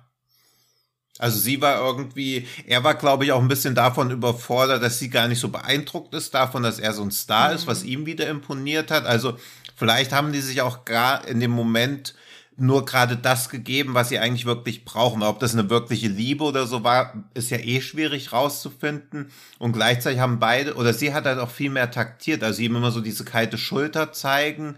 Das wirkt ja schon so ein bisschen kalkulierend, weil sie sich ja auch quasi ihrer eigenen Ausstrahlung mutmaßlich bewusst ist, während er so ein bisschen unbedarft irgendwie wirkt. Also trotz diesem ganzen Hollywood-Trubel wirkt er schon ein bisschen wie so ein großes Kind. Oder eher noch so wie ein Junge. Also er wirkt ja noch gar nicht so, als ob er sich wirklich dessen, was da passiert, so ganz bewusst ist, sondern als ob er eher wie so ein Traum lebt, aus dem er jederzeit wieder aufwachen könnte. Also er schien sich nicht diesem Erfolg wirklich bewusst zu sein. Ja, eben, das sagt er ja auch immer wieder, ne? Hat mir vorhin auch schon erwähnt, mhm. weil er immer wieder, weil er in seinen Rollen immer wieder stirbt. Also er hat auch ja. gar nicht so, er hat gar nicht so das Gefühl, so ein A-Lister zu sein, aber wird so behandelt. Mhm. Und deswegen mochte ich die Szene aber ganz gern, als er dann ja wirklich den Golden Globe gewinnt und dann da besoffen mit der Limousine ankommt, aber ihr, ihr dann auch so sagt, so, ey, ich habe ich hab jetzt gemerkt, endlich, ich habe mir jetzt bekommen, das, worauf ich immer, immer hingearbeitet habe. Und jetzt merke ich, es ist mir scheißegal. Hm. und ich mochte auch ganz gerne wieder, dass das dann, dann wird ja, das ist ja die Szene, wo dann der, dieser Attentäter da, äh, ja. oder dieser angehörte Killer auf sie schießen will. Und es trifft halt nicht ihn, weil die Kugel halt von dem Golden Globe abgewehrt wird. Das mochte ich auch ganz gerne. Das war ja. so, das war ein bisschen plakativ, aber das mochte ich irgendwie ganz, das, das, das mochte ich ganz gerne. Ich diese auch. symbolische ja. Szene, dass, dass da auch wieder dieser Götze dann in dem Moment äh, wird dann so zerstört für ihn quasi ja. und symbolisch eben auch für die Zuschauer. Und das wirkt ja schon so, also da wirkt ja auch echt klar, dass er eigentlich ja vermutlich an Depressionen leidet. Also wenn quasi dein angeblicher Lebenstraum in Erfüllung geht und du fühlst dich dabei leer, also das war natürlich eine schöne Szene, aber im Prinzip braucht er ja auch einfach Hilfe. Also ich glaube nicht, dass er sich am Ende opfert, weil er so eine Art Todeswunsch oder Todessehnsucht in sich trägt, aber er war einfach schon eigentlich der kaputteste Charakter. Alle anderen hatten ja noch so einen Lebenswillen. Er hat halt quasi einfach nur noch in dieser Hollywood-Maschinerie wie so ein kleines Zahnrad funktioniert und durch sie ein bisschen Lebenshoffnung gefunden. Aber Menschen dürfen ja auch nie Medizin sein für Leute mit Depressionen. Also auch das ist was, was sie nicht unbedingt bemerken müsste, aber was auch wieder bemerkenswert ist in der Inszenierung, dass da ein zutiefst depressiver Charakter quasi auch als Instrument mehrmals benutzt wird. Ja, ja, auf jeden Fall. Ich meine, er, sie hat ja, wie du sagst, sie hat ja gar keine Zeit, das zu bemerken. Ja. Weil sie, sie, sie hat ja 24 Stunden mit Katzen. Ja, vor allen Dingen, ja eben, also, sie hat halt sich. Also genau, in ihrem hat, eigenen Leben Probleme, ist ja. sie die wichtigste. Was man auch verstehen kann, aber wenn sie ihn wirklich geliebt hätte, müsste sie auch erkennen, okay, der ist komplett ausgebrannt, den kann ich damit nicht reinziehen. Also, und er, er bringt ja sogar die Kraft auf, sich von ihr loszusagen, aber dann braucht sie ihn wieder für irgendwas, wo man ja immer noch denkt, okay, vielleicht ist das ein bisschen Quatsch, weil warum glauben sie überhaupt unbedingt die ganze Zeit an diesen Fluch, wo sie ihn dann wieder einfach instrumentalisiert. Also man versteht, warum sie ihn da braucht, gleichzeitig müsste sie aber auch, wenn er ihr wirklich so viel bedeutet, dann sagen ja, okay, dann habe ich halt gelitten, ich mache das nicht. Ja, ja, absolut, aber die, also sie, sie lernen sich ja schon kennen mit der Prämisse, dass hm. sie weiß, das bringt mir was. Also ja, sie, also jeden, den sie da kennenlernt, mhm. ist ja, also sie weiß ja, das ist jemand hier aus der, aus, eben aus der Maschinerie. Ja. Ich habe jetzt hier den Stress er soll in dem Film mitspielen, der nicht mehr mir gehört. Wenn ich mich jetzt an ihn ranhänge, kann mir das nur irgendwie Vorteile bringen. Also, wie du mhm. gesagt hast, sie ist ja komplett kalkuliert. Sie ist kalkuliert ja. gewesen, als sie damals eben diesen Shot gedreht hat mit ihrer Freundin. Sie ist kalkuliert dabei, diesen Shot in einem Film als Wow-Moment äh, zu verkaufen, um in Hollywood in die Tür, äh, Fuß in die Tür zu kriegen. Und genauso ist sie eben bei jedem Schritt ja kalkuliert, um das Ganze jetzt, nachdem sie es durch eigene, eigenen Fehler hm. verloren hat, wiederzukriegen. Also sie ist ja durchgehend kalkuliert und will immer nur das Beste für sich. Ja, ja, das ja. ist ja, das ist ja ihr ganzer Weg, komplett von vorne bis hinten. Und deswegen sage ich ja, ist dieser Moment, wo ihr gesagt wird, bist du, bist, bist du dir eigentlich im Klaren oder bist, glaubst du immer noch, dass du hier eigentlich die Gute in dieser ganzen Geschichte bist? Hm. Sage ich ja, das ist, ist eigentlich der Dreh- und Angelpunkt im Grunde der ganzen, der ganzen Geschichte, ja. Hm. Ich weiß jetzt nicht, ob ich sie als kalkuliert bezeichnen würde, muss ich sagen. Ich glaube, dass das so eine Art von egozentrischem Überlebensinstinkt irgendwie ist. Ja, ne? stimmt. Das, also, dass hm. sie quasi, sie ist ja nicht kalkuliert, sie sitzt ja nicht irgendwie da und das sind ihre Mehr Puppen und da zieht nicht. sie, ja, ne, und da zieht sie so die Stränge ja, und das ist ihr genauer Plan, ja. sondern die stolpert so von einer Situation in die andere hm. und hat aber auch nur sich, um sich daran festzuhalten. Hm. Worüber wir jetzt, und das finde ich spannend, worüber wir jetzt noch gar nicht gesprochen haben, sind ja eigentlich ihre Freunde. Hm. Ne? Also sie wird ja, man, wir sehen direkt am Anfang irgendwie ihren alten Kumpel Code. Das ist so ein äh, ja, wohlhabender Dealer irgendwie, ähm, der sie auch erstmal so bei sich aufnimmt. Äh, der eine, dessen Freundin, war das diese Christine? Ich glaube ja. Mhm. Ja.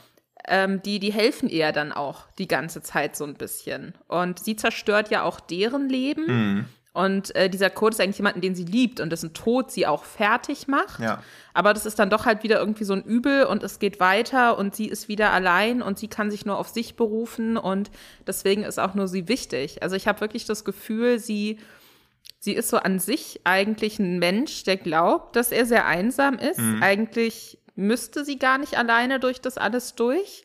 Aber schlussendlich denkt sie dann doch nur an sich, aber nicht aus einer Kalkulation, ja. aus einer mhm. kalten heraus, mhm. sondern aus einer Überforderung und so, so ein bisschen aus einem gelernten Verhalten. So fühlt sich so ein bisschen ja. an. Also, also das war so ja, kalkuliert und das stellt ihr so eine gewisse Niederträchtigkeit, das stimmt. Also ich finde auch, und sie hat ja eigentlich auch nur sich in ihrem eigenen moralischen Koordinatensystem, woran sie irgendwie gutes oder schlechtes Verhalten ableiten kann. Also es geht ja auch schon mhm. damit los, dass sie einfach bei Code aufschlägt, der eine Freundin hat, sie ist die Ex-Freundin und natürlich sollte sowas jetzt nicht so ein Riesenproblem sein, aber eigentlich macht man das auch nicht. Zumal wie sie mit Code auch umgeht, also dass diese Christine ihr am Anfang argwöhnisch gegenübersteht, ist völlig nachvollziehbar, aber das scheint sie auch gar nicht zu interessieren. Also sie benimmt sich gar nicht irgendwie zurückhaltend oder reduziert und ihr ist auch gar nicht so klar, dass das schon ein großes Entgegenkommen von beiden ist, sondern sie nimmt es halt einfach als so selbstverständlich hin. Und deswegen mag ich diesen Christine-Charakter eigentlich auch ganz gern, die am Anfang so wirkte, ja, okay, die, die eifersüchtige Freundin, aber eigentlich entwickelt sie sich ja auch sehr cool. Also sie merkt, okay, die hat wirklich Probleme, die ist keine Gefahr für unsere Beziehung, unterstützt sie ja dann auch wesentlich mehr, als sie müsste. Mhm. Und dadurch wird ja auch die Beziehung von den beiden schon wieder gefährdet, was sie aber auch so als, ja, okay, es, ist ja, es geht ja auch um mein Leben, ist doch klar, dass alle anderen da auch irgendwie da was beisteuern müssen. Also sie nimmt das als so gegeben irgendwie hin, ohne dass es wirklich niederträchtig oder kalkuliert ist. Es ist halt einfach so, wie sie halt einfach drauf ist. Und auch da ist ja wieder dieses, er hat ein bisschen klischeehaft, aber dieses typische Künstlerverhalten, dass man sich selbst für wichtiger empfindet als andere. Sie hat ja auch so, so leicht narzisstische Züge an sich einfach. Ja, ich meine, es, es, es, gipfelt ja quasi sogar darin, dass sie ihr helfen, eine Leiche zu beseitigen. Also das ist ja, ja. sie müsste, an dem Punkt müsste sie eigentlich merken, okay, das, das sind Menschen, auf die ich mich 100% verlassen kann. Ja. Und trotzdem lässt sie danach wieder links liegen, was dazu hm. führt, dass dann ja sogar Code sogar stirbt. Ja. Also, also nicht mal dieser Moment zeigt ihr, wie, wie was, für, was für treue Weggefährten sie eigentlich hat, sondern sie rennt halt direkt wieder alleine zum nächsten Punkt weiter, um dann wieder zu scheitern ja. wahrscheinlich. Also ja, das rafft sie ja überhaupt nicht. Ja, und ich finde, diese Trauer um Code ist auch gleichzeitig so sehr, sehr, sehr selbstmitleidig, weil sie jetzt quasi, also nicht Code ist gestorben, sondern sie hat einen Freund verloren, also wo sie auch mhm. eher um sich trauert als um ihn. Wobei man jetzt natürlich, wenn man, wenn man da so in das Gefühl so richtig tief reingehen möchte, Trauer ja immer irgendwie egozentrisch ja, ist. Ja, stimmt, so wie halt auch die, die, die altruistischste Sache, die man machen kann, auch immer egozentrisch. Also Spenden ist auch egozentrisch, klar. Aber dieses, wo man so denkt, ja, okay, eigentlich, sie hat ihn jetzt verloren, aber irgendwie wirkt das so ein bisschen, als ob sie jetzt sich selbst mal wieder emotional fühlt und dadurch so ein Mitleid mit sich selber bekommt, wie schwer sie es doch eigentlich hat. Jetzt ist ihr noch was ja. Schlimmes passiert, so, ja, voll, das stimmt. Ja, ja, weil sie ist ja dann, das, wird, also das, das passiert aber durch Inszenierung, weil sie in dem Moment dann auch wieder, ähm, also sie lebt diese Trauer, er fast eher, ist es eher fast Wut, dass er tot ist, nämlich ja. gegenüber Boro aus. Und deswegen, sie ist eher sauer auf jemand anderen, dass er tot ist, anstatt wirklich einfach ihn wirklich zu betrauern. So. Ja. Das ist auch durch die Inszenierung so gelöst, dass sie eher wütend dadurch wird und weniger, äh, also sie bricht jetzt nicht in Tränen aus, sondern sie ist einfach sauer. Und das wird ja auch durch die Inszenierung so gelöst, dass das auch wieder ein Antriebspunkt für sie ist, um noch weiter sich reinzusteigern, diese, hm. diesen Rachezyklus noch reinzugehen, so ein bisschen. Ja. Ja. Und ich, Wir haben ja jetzt. Hm? hm? Nee, ich mochte nur noch, wie, wie liebevoll die Freunde mit dem Typen umgegangen sind, der äh, der in Flammen aufgegangen ist, wie sie ihm so die, diesen Ganzkörperverband anmeinen. Also es waren so viele so kleine, liebevolle Details dabei, wo man so denkt, eigentlich sind das alles echt herzensgute Menschen und auch auf so eine, wie halt nur gute Freunde miteinander umgehen. Also jemand, mit dem man nur bekannt ist, der würde sich halt nie trauen, irgendwie den Gips mit Fußnägeln anzumalen, wenn man komplett verbrannt wäre. Aber von meinen besten Freunden würde ich das bei mir halt auch verlangen. Also das waren coole kleine Details, die ja noch so eingewoben waren, die viel zu dieser Glaubwürdigkeit beigetragen haben, finde ich. Wobei man ja sagen muss, dass der Typ, der in Flammen aufgegangen ist, ja deswegen in Flammen aufgegangen ist, weil er quasi die Regie übernehmen mhm. sollte mhm. zu, ja. zu ja. ihrem Film. Und sie ja aber wiederum davor beim Unterschreiben dieses Vertrags beraten hatte. Genau, also der hat sich schon. Wenn ihr euch danach, also der hat ja. sie ja auch richtig in die Pfanne gehauen. Ja. Ähm, das fand ich auch nochmal irgendwie spannend und dass er dann am Schluss genauso in Verbände eingewickelt war wie seine Freundin mhm. irgendwie, die man die ganze Zeit ja. in Verbänden gesehen hat bis zum Schluss, ja. äh, weil die offensichtlich äh, sich irgendwie das Gesicht hat operieren lassen. Ist auch gut, wie sie ähm, da reinkommt, ne? wo sie dann am Bett von Lou Burke steht. Mhm. Die kommt dann rein ohne Verband. Ja. Man sieht sie dann zum ersten Mal kurz ohne, aber ist auch so völlig anteilnahmslos steht sie da so, guckt ihn so an, meint so, ja, mein Freund darf übrigens auch bald wieder ohne Verband rumlaufen. Und sie haben ihm jetzt irgendwie aus dem Fettgewebe von den Beinen neue Lippen gebaut, dann kann er wieder küssen. Tschüss ja. und geht. Ja. also das, das ist wirklich, das sind die Humorszenen der Serie, die, die ja. das sehr gut, sehr gut geschrieben auf jeden Fall sind, ja. Ja. Aber du wolltest ja noch was sagen, Lisa, sorry. Genau, was ich von euch einfach gerne so ähm, noch wissen würde, weil wir haben ja alle irgendwie mehr oder minder gesagt, dass es uns ein bisschen zu viel ist mhm. insgesamt und so ein bisschen überladen rüberkommt. Was war denn für euch so eine Storyline, die ihr am ehesten hättet weglassen können wollen? Oh, es ist super schwierig, da ja. einzelne Storyline rauszupicken. Ich, äh, ich, also Oder so ein Element irgendwie, ja. wo ich dachte, das brauche ich jetzt nicht auch noch. Vielleicht diese Zombies ja. die sie sich halt ranzüchtet nach und nach. Weil, also ja klar, das waren halt dann irgendwann, also am Anfang waren es waren's, egal, wer das ist und später wurden es ja dann Figuren, die man kennt, wie zum Beispiel der Sohn von Lou Burke. Mhm. Das hatte dann ja auch wiederum halt eine Auswirkung natürlich, weil der wurde dann gesucht. Aber vielleicht genau das, äh, diese, diese Zombifizierten, das war mir, glaube ich, das war ein Element. Also nimmst du die raus, hätte was wirklich gefehlt? Irgendwie nicht. Also Lou Burke hatte schon genug zu tun mit seinem Fluch, ja. ohne den Sohn. Also wenn es am Anfang nur Schluck auf war, aber es wurde ja dann immer heftiger. Mhm. Ähm, ich glaube, nimmst du die, diese Gehilfen, also sie hätte ja quasi, sie hat ja diesen einen Typ, der immer die Kätzchen holt. Auch die geile Szene, wo, sie, wo der ins Hotel einbricht, die Tür einschlägt, ja. kommentarlos ins Badezimmer geht, die Katze mitnimmt und wieder rausgeht. Ähm, der, den so als Gehilfen nehmen, aber dass dann immer mehr Zombifizierte dazukommen müssen. Vielleicht hätte es das nicht so wirklich gebraucht, mhm. irgendwie. Ähm, ja, und sonst, was hätten wir noch rauslassen können? Also ich weiß schon, wo du hin willst, das ist eine gute Frage, nämlich, was mhm. kann man mhm. wirklich rauslassen, aber vielleicht ja. hätte es einfach dann doch mehr Folgen gebraucht oder so, um das alles ein bisschen noch aufgesplitterter zu erzählen. Ähm, Tito, was bei dir? Ich ja, ich finde auch, also dieses Subplot um Lou Burks Sohn. Also ich fand ganz reizvoll, dass er zu ihr sagt, er hasst seinen Vater und dann sieht man den Vater, der die ganze Zeit versucht, seinen Sohn wieder zurückzuholen. Aber dass er so ein treu liebender Familienvater war, nehme ich ihm halt auch keine Sekunde ab. Also dieser ganze Plot um diesen Sohn fand ich ein bisschen lame. Die Zombies fand ich auch nicht wirklich creepy. Die wirkten halt eher so ein bisschen debil. Und ich fand es auch ein bisschen enttäuschend, als dann klar wurde, dass der Typ mit dem Motorradhelm, den ich bis zu dem Zeitpunkt noch recht beklemmt fand, oder zumindest so mysteriös, dass halt auch einfach von diesen Zombie-Gehilfen ist, weil die da nur so rumstanden und sich ihre Funktion auch so gar nicht. Also sie waren halt wie so Wachleute, aber das hätte man, glaube ich, auch mit einem einzigen Wachmann oder nur mit dem Typen mit dem Motorradhelm genauso smart lösen können. Wahrscheinlich noch ein bisschen smarter. Und dieser, die waren auch irgendwie ein bisschen unfreiwillig komisch gespielt. Also Lou, Burks Sohn als Zombie, das war jetzt nicht so die ganz große Schauspielkunst, fand ich. Also ich fand tatsächlich diese, dieser Plot da um den Sohn herum, ich glaube, das fand ich schon wichtig, weil Lisa da ja auch irgendwie gemerkt hat, scheiße, sie wollte ja gar nicht, dass es andere Leute trifft, die unbeteiligt sind. Also ich hatte das Gefühl, dass sie da schon irgendwie, war so, äh, aber es sollte ja nur den Vater treffen. Hm. So, mit dem Sohn hat sie ja kein Problem. Hm. Also, das, das fand ich dann schon irgendwie spannend. Zombies fand ich auch relativ lame. Ähm, was mich aber dann am Schluss auch wirklich, wo ich mir dachte, ach komm, das war diese ganze Jaguar-Sache.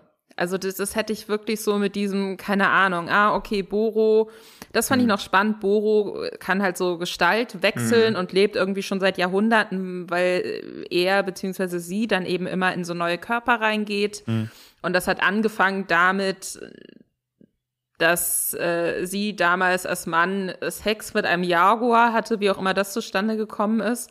Ähm, da dachte ich mir noch so, ja, okay, aber das dann da irgendwie in einem äh, neuen mysteriösen Raum unter der Wohnung von Lisa so ein mega hässliches, mega hässliches Jaguar-Sofa steht.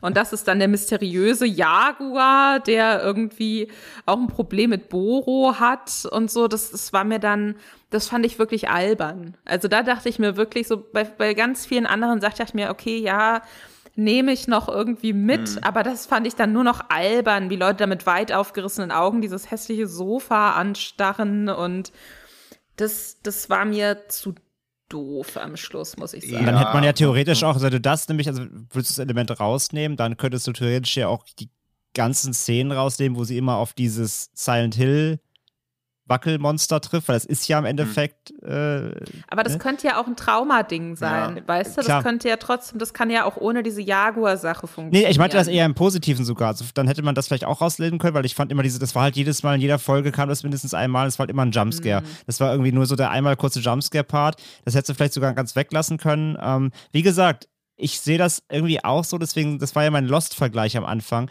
weil irgendwie bekam das dann dadurch so eine es wurde plötzlich eine Ebene aufgemacht, die höher ist eigentlich als alles andere, was wir bisher gesehen haben. Und irgendwie war das so unnötig, weil es irgendwie alles andere plötzlich irgendwie ein bisschen egal macht. Weil plötzlich ging es scheinbar nur um zwei höhere Wesen, die irgendeinen Konflikt haben, sage ich ja vorhin, und alle Figuren sind eigentlich gerade nur Spielbälle des Ganzen. Und eigentlich ging es dann plötzlich überhaupt nicht mehr um, um Lisa. Und es ging eigentlich um gar nichts mehr, sondern nur um diese zwei Wesen scheinbar, die halt seit 900 Jahren Beef haben halt.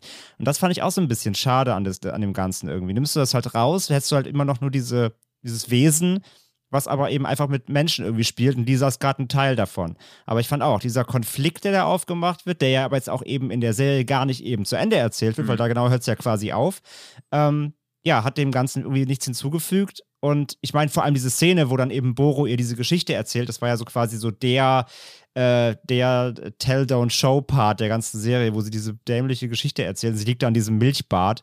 Ähm, das war auch so der Moment, wo ich mir dachte, was erzählst du hier gerade? Ist das jetzt gerade, weil da, während sie jetzt erzählt hat, diese Jaguar-Geschichte, war ich so, muss ich jetzt genau zuhören? Ist das jetzt wichtig oder ist das gerade nur so eine random ja. Laberszene und es geht gleich halt wieder mit, dem, mit den ja. wichtigen Parts weiter und plötzlich merke ich so, nee, Moment, das hier wird gerade eine ganz neue Ebene aufgemacht. Ja. Das war so ein bisschen schade, fand ich halt ich auch. Ich dachte da nämlich auch so ein bisschen, dass ihr Boro jetzt wieder nur so eine Räuberpistole erzählt, ja, wo sie genau, einfach genau. irgendwie so, einfach dann nur so lachend abwinkt, um wieder klarzumachen, dass sie ihr allen Quatsch auftischen kann, weil sie ja eben schon mehrmals ihr Vertrauen missbraucht hat. Wieso jetzt nicht nochmal? Also ja, das, aber plötzlich war es halt ja. wirklich ein wichtiger neuer Plotpoint. Das, das fand ich nämlich auch, ja. Ja, aber dann, also das, alles, was ich darüber gelesen habe, dann wird euch das Buch, glaube ich, noch mehr abfacken, weil da ist das irgendwie so der zentrale Dreh- und Angelpunkt mit diesem 900 Jahre alten Jaguar. Und das also ich war da auch, weil ich auch so dachte, okay, sie erzählt ja irgendeinen Quatsch, bis man dann merkt, ah nee, das ist jetzt, darum geht's. Also das ist jetzt so quasi das Mysterium, das zentrale Mysterium. Und dann dachte ich so, okay, das ist wieder so absurd, das finde ich auch wieder ganz cool. Und später habe ich halt noch ein Interview gelesen, dass es halt an Tosca darum ging, um zu gucken, ob er auch eine Couch gruselig inszenieren kann. Also das ist halt wieder, das ist halt wieder so ein komplettes Vanity-Ding, was wahrscheinlich auch nicht so ganz ernst gemeint ist, aber auch da Mission, ja, succeeded. Aber, also ich glaube ja, aber halt das war schon ein bisschen, weil man da auch, da kann ich auch nichts für mein Leben raus mitnehmen. Also das ist ja komplett mythologisch irgendwie. Also das ist ja gar nichts mehr auf irgendeiner Ebene, wo ich so denke, da ist noch eine Botschaft dabei. Das ist ja dann komplett in so eine Mythologie verankert einfach. Ich glaube halt, dass wenn das im Buch größer erzählt wird und besser in die Geschichte auch irgendwie eingewoben ist, dann stört mich das gar mhm. nicht. Also ich habe an mhm. sich ne, mit diesem Aspekt auch nur deswegen Probleme, mhm. weil das halt so auf den letzten Metern, ja. wo man sich eh schon denkt, wie wird jetzt alles zu Ende geführt? Erklären Sie mir noch, warum jetzt hier überall Zombies rumstehen oder eher nicht? Mhm. So, dass dann noch diese komische Couch damit reingeworfen wird. Das, das, war, das war tatsächlich einfach mein Problem. Ähm, Vielleicht ist es im Buch spannend. Das, das glaube ich halt ähm, auch. Also hätten sie es, glaube ich, dann in der Serie früher reinwerfen müssen, um es dann wirklich noch mehr auszuerzählen. Aber wie du sagst, auf dem letzten Meter war es halt so. Hier übrigens, hierum geht's. Und also, hä? Genau, also wenn es im Buch halt ausgewalzt wird und da mehr Background-Informationen kommen, ja. dann finde ich es, glaube ich, auch nicht mehr so doof. Irgendwie. Ja, weil die Couch besteht ja aus dem Jaguar. Also der muss ja irgendwie mhm. zur Strecke gebracht worden sein, was in der Serie, glaube ich, überhaupt gar nicht erklärt wird. Also ich glaube, es wird nur mal so, dass wahrscheinlich Jäger ihn zur Strecke gebracht haben, aber wenn die quasi die Geschichte der Couch erzählt wird, wie der Jaguar zu der Couch geworden ist, ging jetzt natürlich ein bisschen halber, wo ich so erzähle, aber dieses, die Origin wie, Story. wie quasi das Fell quasi, also wie, wie dem Jaguar das Fell abgezogen werden konnte. Ich glaube, das hat auch schon Potenzial. Vielleicht ist da sowas was in der zweiten Staffel. Also die Macher selbst haben ja gesagt, sie wollen keine zweite Staffel machen, aber natürlich würden sie, wenn sie könnten, und dann wollen sie noch mehr Katzen drunter bringen und noch größere. Und haben auch in so einem Interview, was ich gelesen habe, wenn es keine zweite Staffel geben soll, soll man einfach ins Tierheim gehen und sich eine Katze adoptieren. Also, scheinen schon sehr katzenfanat zu sein. Oder der Regisseur dreht dann einfach so mega abgefuckte IKEA-Werbespots, wo er dann die Möbel besonders dramatisch ja. inszeniert. Vielleicht auch das.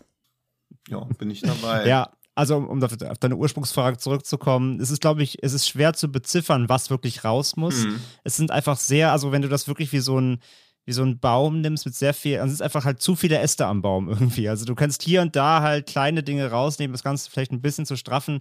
Aber alles, was so drin ist, ist natürlich irgendwie schon wichtig. Ähm, aber ja, wie gesagt, wenn du halt wirklich, also für mich wäre es halt wirklich diese Zombie-Sohn-Geschichte, wobei ich dir recht gebe, ja, um zu zeigen irgendwie, dass, ähm, dass quasi der Fluch, den sie sich gewünscht hat, nicht eben nur das Ziel trifft, was, er, was sie dachte, sondern eben auch die, das Umfeld. Äh, ja, ist wichtig, aber das, das äh, glaube ich, also das sieht man ja auch noch an, an, an anderer Dinge außer des Sohns.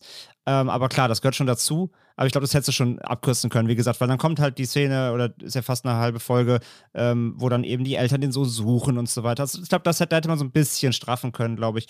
Ähm, aber ja. ja. wie gesagt, insgesamt sind es einfach sehr extrem viele Äste an einem Baum und äh, du hättest hier noch ein bisschen stutzen können, vielleicht, aber ja, das, was drin ist, ist schon, ist schon eigentlich alles ähm, in Anführungszeichen wichtig oder schräg genug, damit ich es auch drin haben schon will. Ja. Aber ich sage ja, oder wir haben ja gesagt, ich glaube, es hilft wirklich schon, wenn du sie nicht bingst. So. Wenn, ja. du sie, wenn, du sie, wenn du eine Folge guckst, sie verarbeitest und dann in Ruhe die nächste, das hilft schon sehr, Weil, Wo man sich halt bei Brand New Sherry Flavor nicht drüber beschweren kann, ist, dass es zu viele Füller-Episoden gibt. Sondern eher fast zu wenig. Also es ist ja schon alles sehr komprimiert. Ja. Ja, ja würde ich auch sagen. War auch eine der wenigen Netflix-Serien eben in den letzten Monaten, wo mhm. ich eben genau das, wo ich diesen Hänger nicht hatte. Wo ich nicht irgendwie zwischen Folge 3 und 6 dachte, oh, echt jetzt? Das hatte ich echt bei den meisten, bei den meisten Netflix-Serien immer, wo ich mir dachte, eure Geschichte ist eigentlich nur vier Folgen lang, aber ihr wolltet sie auf zehn strecken. Das hatte ich halt hier wirklich gar nicht. Das und jetzt noch eine doofe Frage von mir zum mutmaßlichen Schluss, die aber vielleicht rausgeschnitten werden muss, falls ich irgendwas ganz Elementares übersehen habe. Warum heißt die Serie überhaupt so? Wird das jemals erklärt? Also was ist das? Ist das so, ein, glaube, so ein das, Sprichwort oder? Das, das äh, hatte ich tatsächlich auch gegoogelt mhm. und äh, dazu hatte ich, glaube ich, auf Reddit was gefunden, was aber auch eher so eine Mutmaßung war. Es wird in der Serie nicht erklärt, hätte ich jetzt zumindest auch nicht gesehen. Mhm. Aber es, geht ja viel auch darum, sich irgendwie so neu zu erfinden oder so eine Austauschbarkeit, aber die neu zu verpacken. Also mhm. dass äh, Lisa ja quasi von dem Produzenten direkt zu Beginn auch gesagt wird, sie muss sich verkaufen können. Mhm. So im Kern ist sie eigentlich wie ganz viele andere junge Regisseurinnen, die nach Hollywood kommen und glauben, sie sind ganz besonders, aber sie muss denen eben erzählen, warum sie wirklich jetzt neu und anders ist. Mhm. Ähm, und dass Boro natürlich auch äh, Körper wechseln kann und das ja am Schluss der Serie auch nochmal tut und dann im Endeffekt immer noch dieselbe Person ist, aber ein bisschen anders aussieht. Also dass okay. man quasi, ne, dass das so ein mhm. bisschen mhm.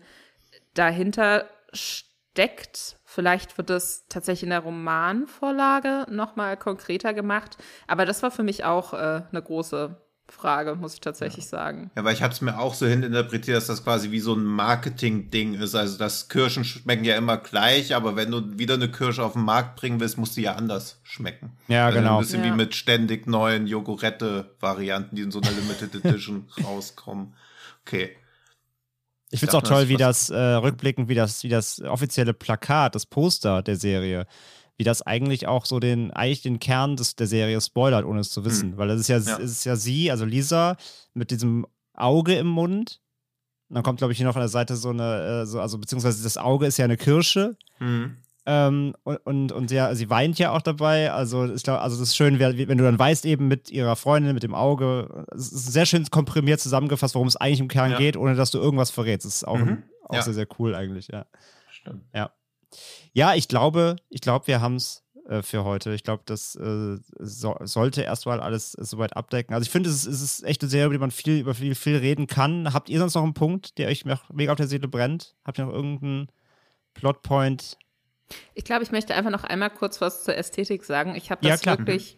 Ich fand, es sah unfassbar geil aus, wie sie in diesem verlotterten LA-Apartment war und dann diese Pflanze da so die Wände überwuchert hat. Ja, und da dachte ich mir, das ist für ja. mich so ein Einrichtungsding, das, äh, das finde ich sehr schön. Das habe ich auch allen Leuten, also auch die mit der Serie nichts, aber auch so gefragt, ob man sowas nicht wohnen möchte, weil es halt so, es sah halt cool aus, gleichzeitig aber auch sehr angenehm, wie das so über die Decke rüber gewachsen mhm. ist. Also das sah wirklich sehr, ja, stark aus. Kriegt man sowas in Berlin nicht einfach schon zu mieten so fertig? Ich frage jetzt mal in eure. Vermutlich, vermutlich. I guess. Ist, ist das noch kein Thing und so? Nee, aber wir aus Berlin müssen natürlich, wenn wir hören, da heißt jemand Boros, auch an was ganz anderes denken. Also, eh klar. An die gute Boros Kunstausstellung, wo auch Kanye West vorgestern oder vor drei Tagen war. Oder wenn ihr den Podcast hört, vor fünf Tagen. Warst du da? Nee. Ja, siehst du? Da? Also ich war bei Boros in der Kunstausstellung schon mal, aber das führt jetzt zu weit. ja, nee, aber, aber wahrscheinlich gibt es hier wirklich so Wohnungen, aber das war schon, also die Ästhetik war echt cool. Ja, also generell sieht die sehr einfach super aus. Und ja. fand ich halt auch. Die haben, die haben schöne, viele kreative Ideen auch gehabt, was die Optik angeht und die ganze Stilistik. Und wie sie halt auch eben Elemente der Handlung oder Handlungen der Personen irgendwie immer in das Environment irgendwie einfließen mhm. lassen, nach und nach. Das war, das war sehr, sehr gut. Ja, fand ich, fand ich tatsächlich auch, ja. Ja, und generell, um auch wieder wie immer, wenn die Gelegenheit sich ergibt, eine Lanze für Channel Zero zu brechen. Falls ihr euch jetzt Brand New Cherry Flavor schon angeschaut habt, guckt da unbedingt in Channel Zero rein. Finde ich ja nach wie vor die beste, oder zumindest die gruseligste beste Horrorserie. Wo kann man das streamen? Bestimmt.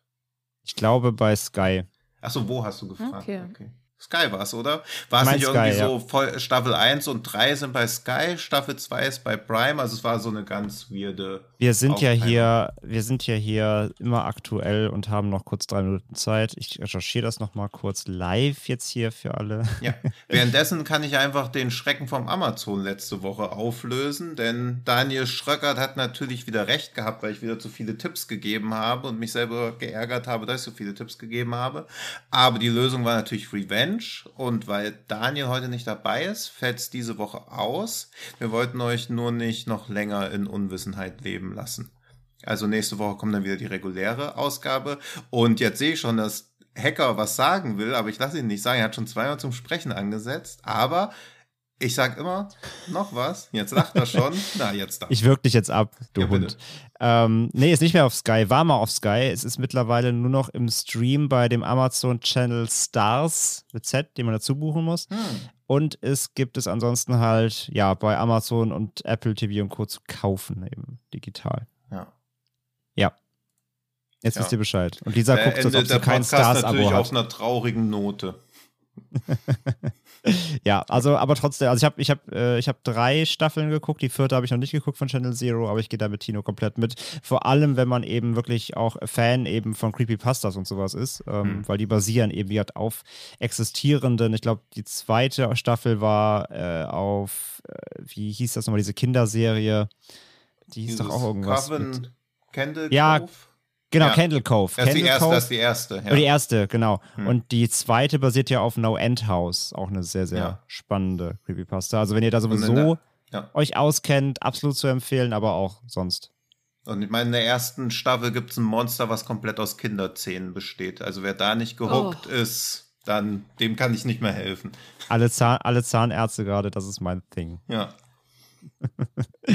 Na gut, ich glaube, das äh, schließt es gut ab mit Kinderzählen. Und ja, jetzt, ihr habt es gerade gehört von Tino, ähm, Revenge war es natürlich. Da war wieder die Tippmaschine viel zu ausgiebig. Und was sollte ich denn noch sagen, nachdem mir auch schon klar war, dass es Revenge war? Ja, wie es euch allen klar war. Aber totaler Quatsch. Also nächste Folge dann wieder äh, mit einer, einem neuen, wunderbaren Schrecken vom Amazon. Und äh, ja, wie gesagt, guckt euch Branded Sheriff, Cherry Flavor an, wenn ihr es noch nicht getan habt. Von uns die absolute Empfehlung. Und jeder, der es gesehen hat, hat hoffentlich jetzt heute noch so ein bisschen, vielleicht von uns ja auch so ein paar Interpretationsmöglichkeiten mit rausgezogen. Lasst uns gerne auf Social Media natürlich gerne wissen, wie äh, ihr die Serie fandet, wenn ihr die gesehen habt. Äh, Instagram, Twitter, ihr wisst Bescheid. Und ähm, wir bedanken uns natürlich wie immer fürs Zuhören, für euer Feedback und wir bedanken uns natürlich ganz herzlich heute bei Lisa. Vielen Dank ja, für deine Zeit. Vielen Dank. Wenn Schröckert, wenn Schröckert mal wieder ein Wochenende im Knast sitzt oder wie wir es nennen, privat verhindert, bist du gerne wieder eingeladen. Also wir überlegen uns das noch, ob wir ihn auf, auf Kaution rausholen nächste Woche, sonst laden wir dich gerne ja. nochmal ein. Genau. nee, war wunderbar, dass du dabei warst. Äh, danke, dass du hier deiner Namensvetterin ja, äh, Gesellschaft geleistet hast aus der Serie. äh, checkt natürlich die Lester-Schwestern-Podcast aus, wenn ihr ihn nicht kennt. Ähm, und natürlich äh, Movie Pilot ist der Way to go wenn ihr da mehr noch erfahren möchtet. Sonst irgendwas, äh, Lisa, was du gerade noch machst? Kannst du irgendwas noch, wo kann man dich hören, sehen, lesen? Äh, ich habe auch eine Kolumne bei Vogue. Die heißt Unerwachsen, die erscheint einmal im Monat. Da habe ich zuletzt über das Klischee des Pferdemädchens geschrieben, denn ich bin ein Pferdemädchen. Ähm, ihr könnt mir auf Twitter unter Anti-Alles-Lisa folgen. Ich würde schon so ein bisschen sagen, dass der Name Programm ist. ähm, und ihr könnt mir auch unter dem kompliziertesten Instagram-Handle aller Zeiten folgen. Äh, zusammengeschrieben, not strong, only aggressive. Ihr könnt aber auch einfach in unsere Shownotes gehen, denn das werden wir natürlich alles verlinken. Juhu. Wir sind ja hier kompetente Podcaster. Und wenn ihr über irgendeine App hört, die keine Shownotes anzeigt, beschwert euch bei den App-Anbietern. Ja. Und spult einfach 60 Sekunden zurück. Und tippt's doch mal mit. Genau. Ja. ich spreche auch sehr langsam, das sollte möglich sein. Das glaube ich auch, das kriegen wir hin. Ja. Nein, also vielen Dank, vielen Dank, Lisa, für deine Zeit. Also gerne, gerne wieder natürlich. Und äh, ja, danke auch Tino natürlich. Und äh, Gruß an Daniel. Ja, dann danke in, auch dir. Gruß an, Gruß an Daniel in die JVA. Und ja. ähm, check natürlich auch fredcarpet.com ja. aus für äh, mehr zu unserem äh, Host und äh, natürlich auch zu deren weiteren Programmen auf YouTube und äh, Co. Und dann hören wir uns nächste Woche wieder. Kommenden Montag sind wir wieder da mit einer neuen Folge Genre geschehen. Bis dahin, habt eine gute Woche. Macht's gut. Ciao. Ciao.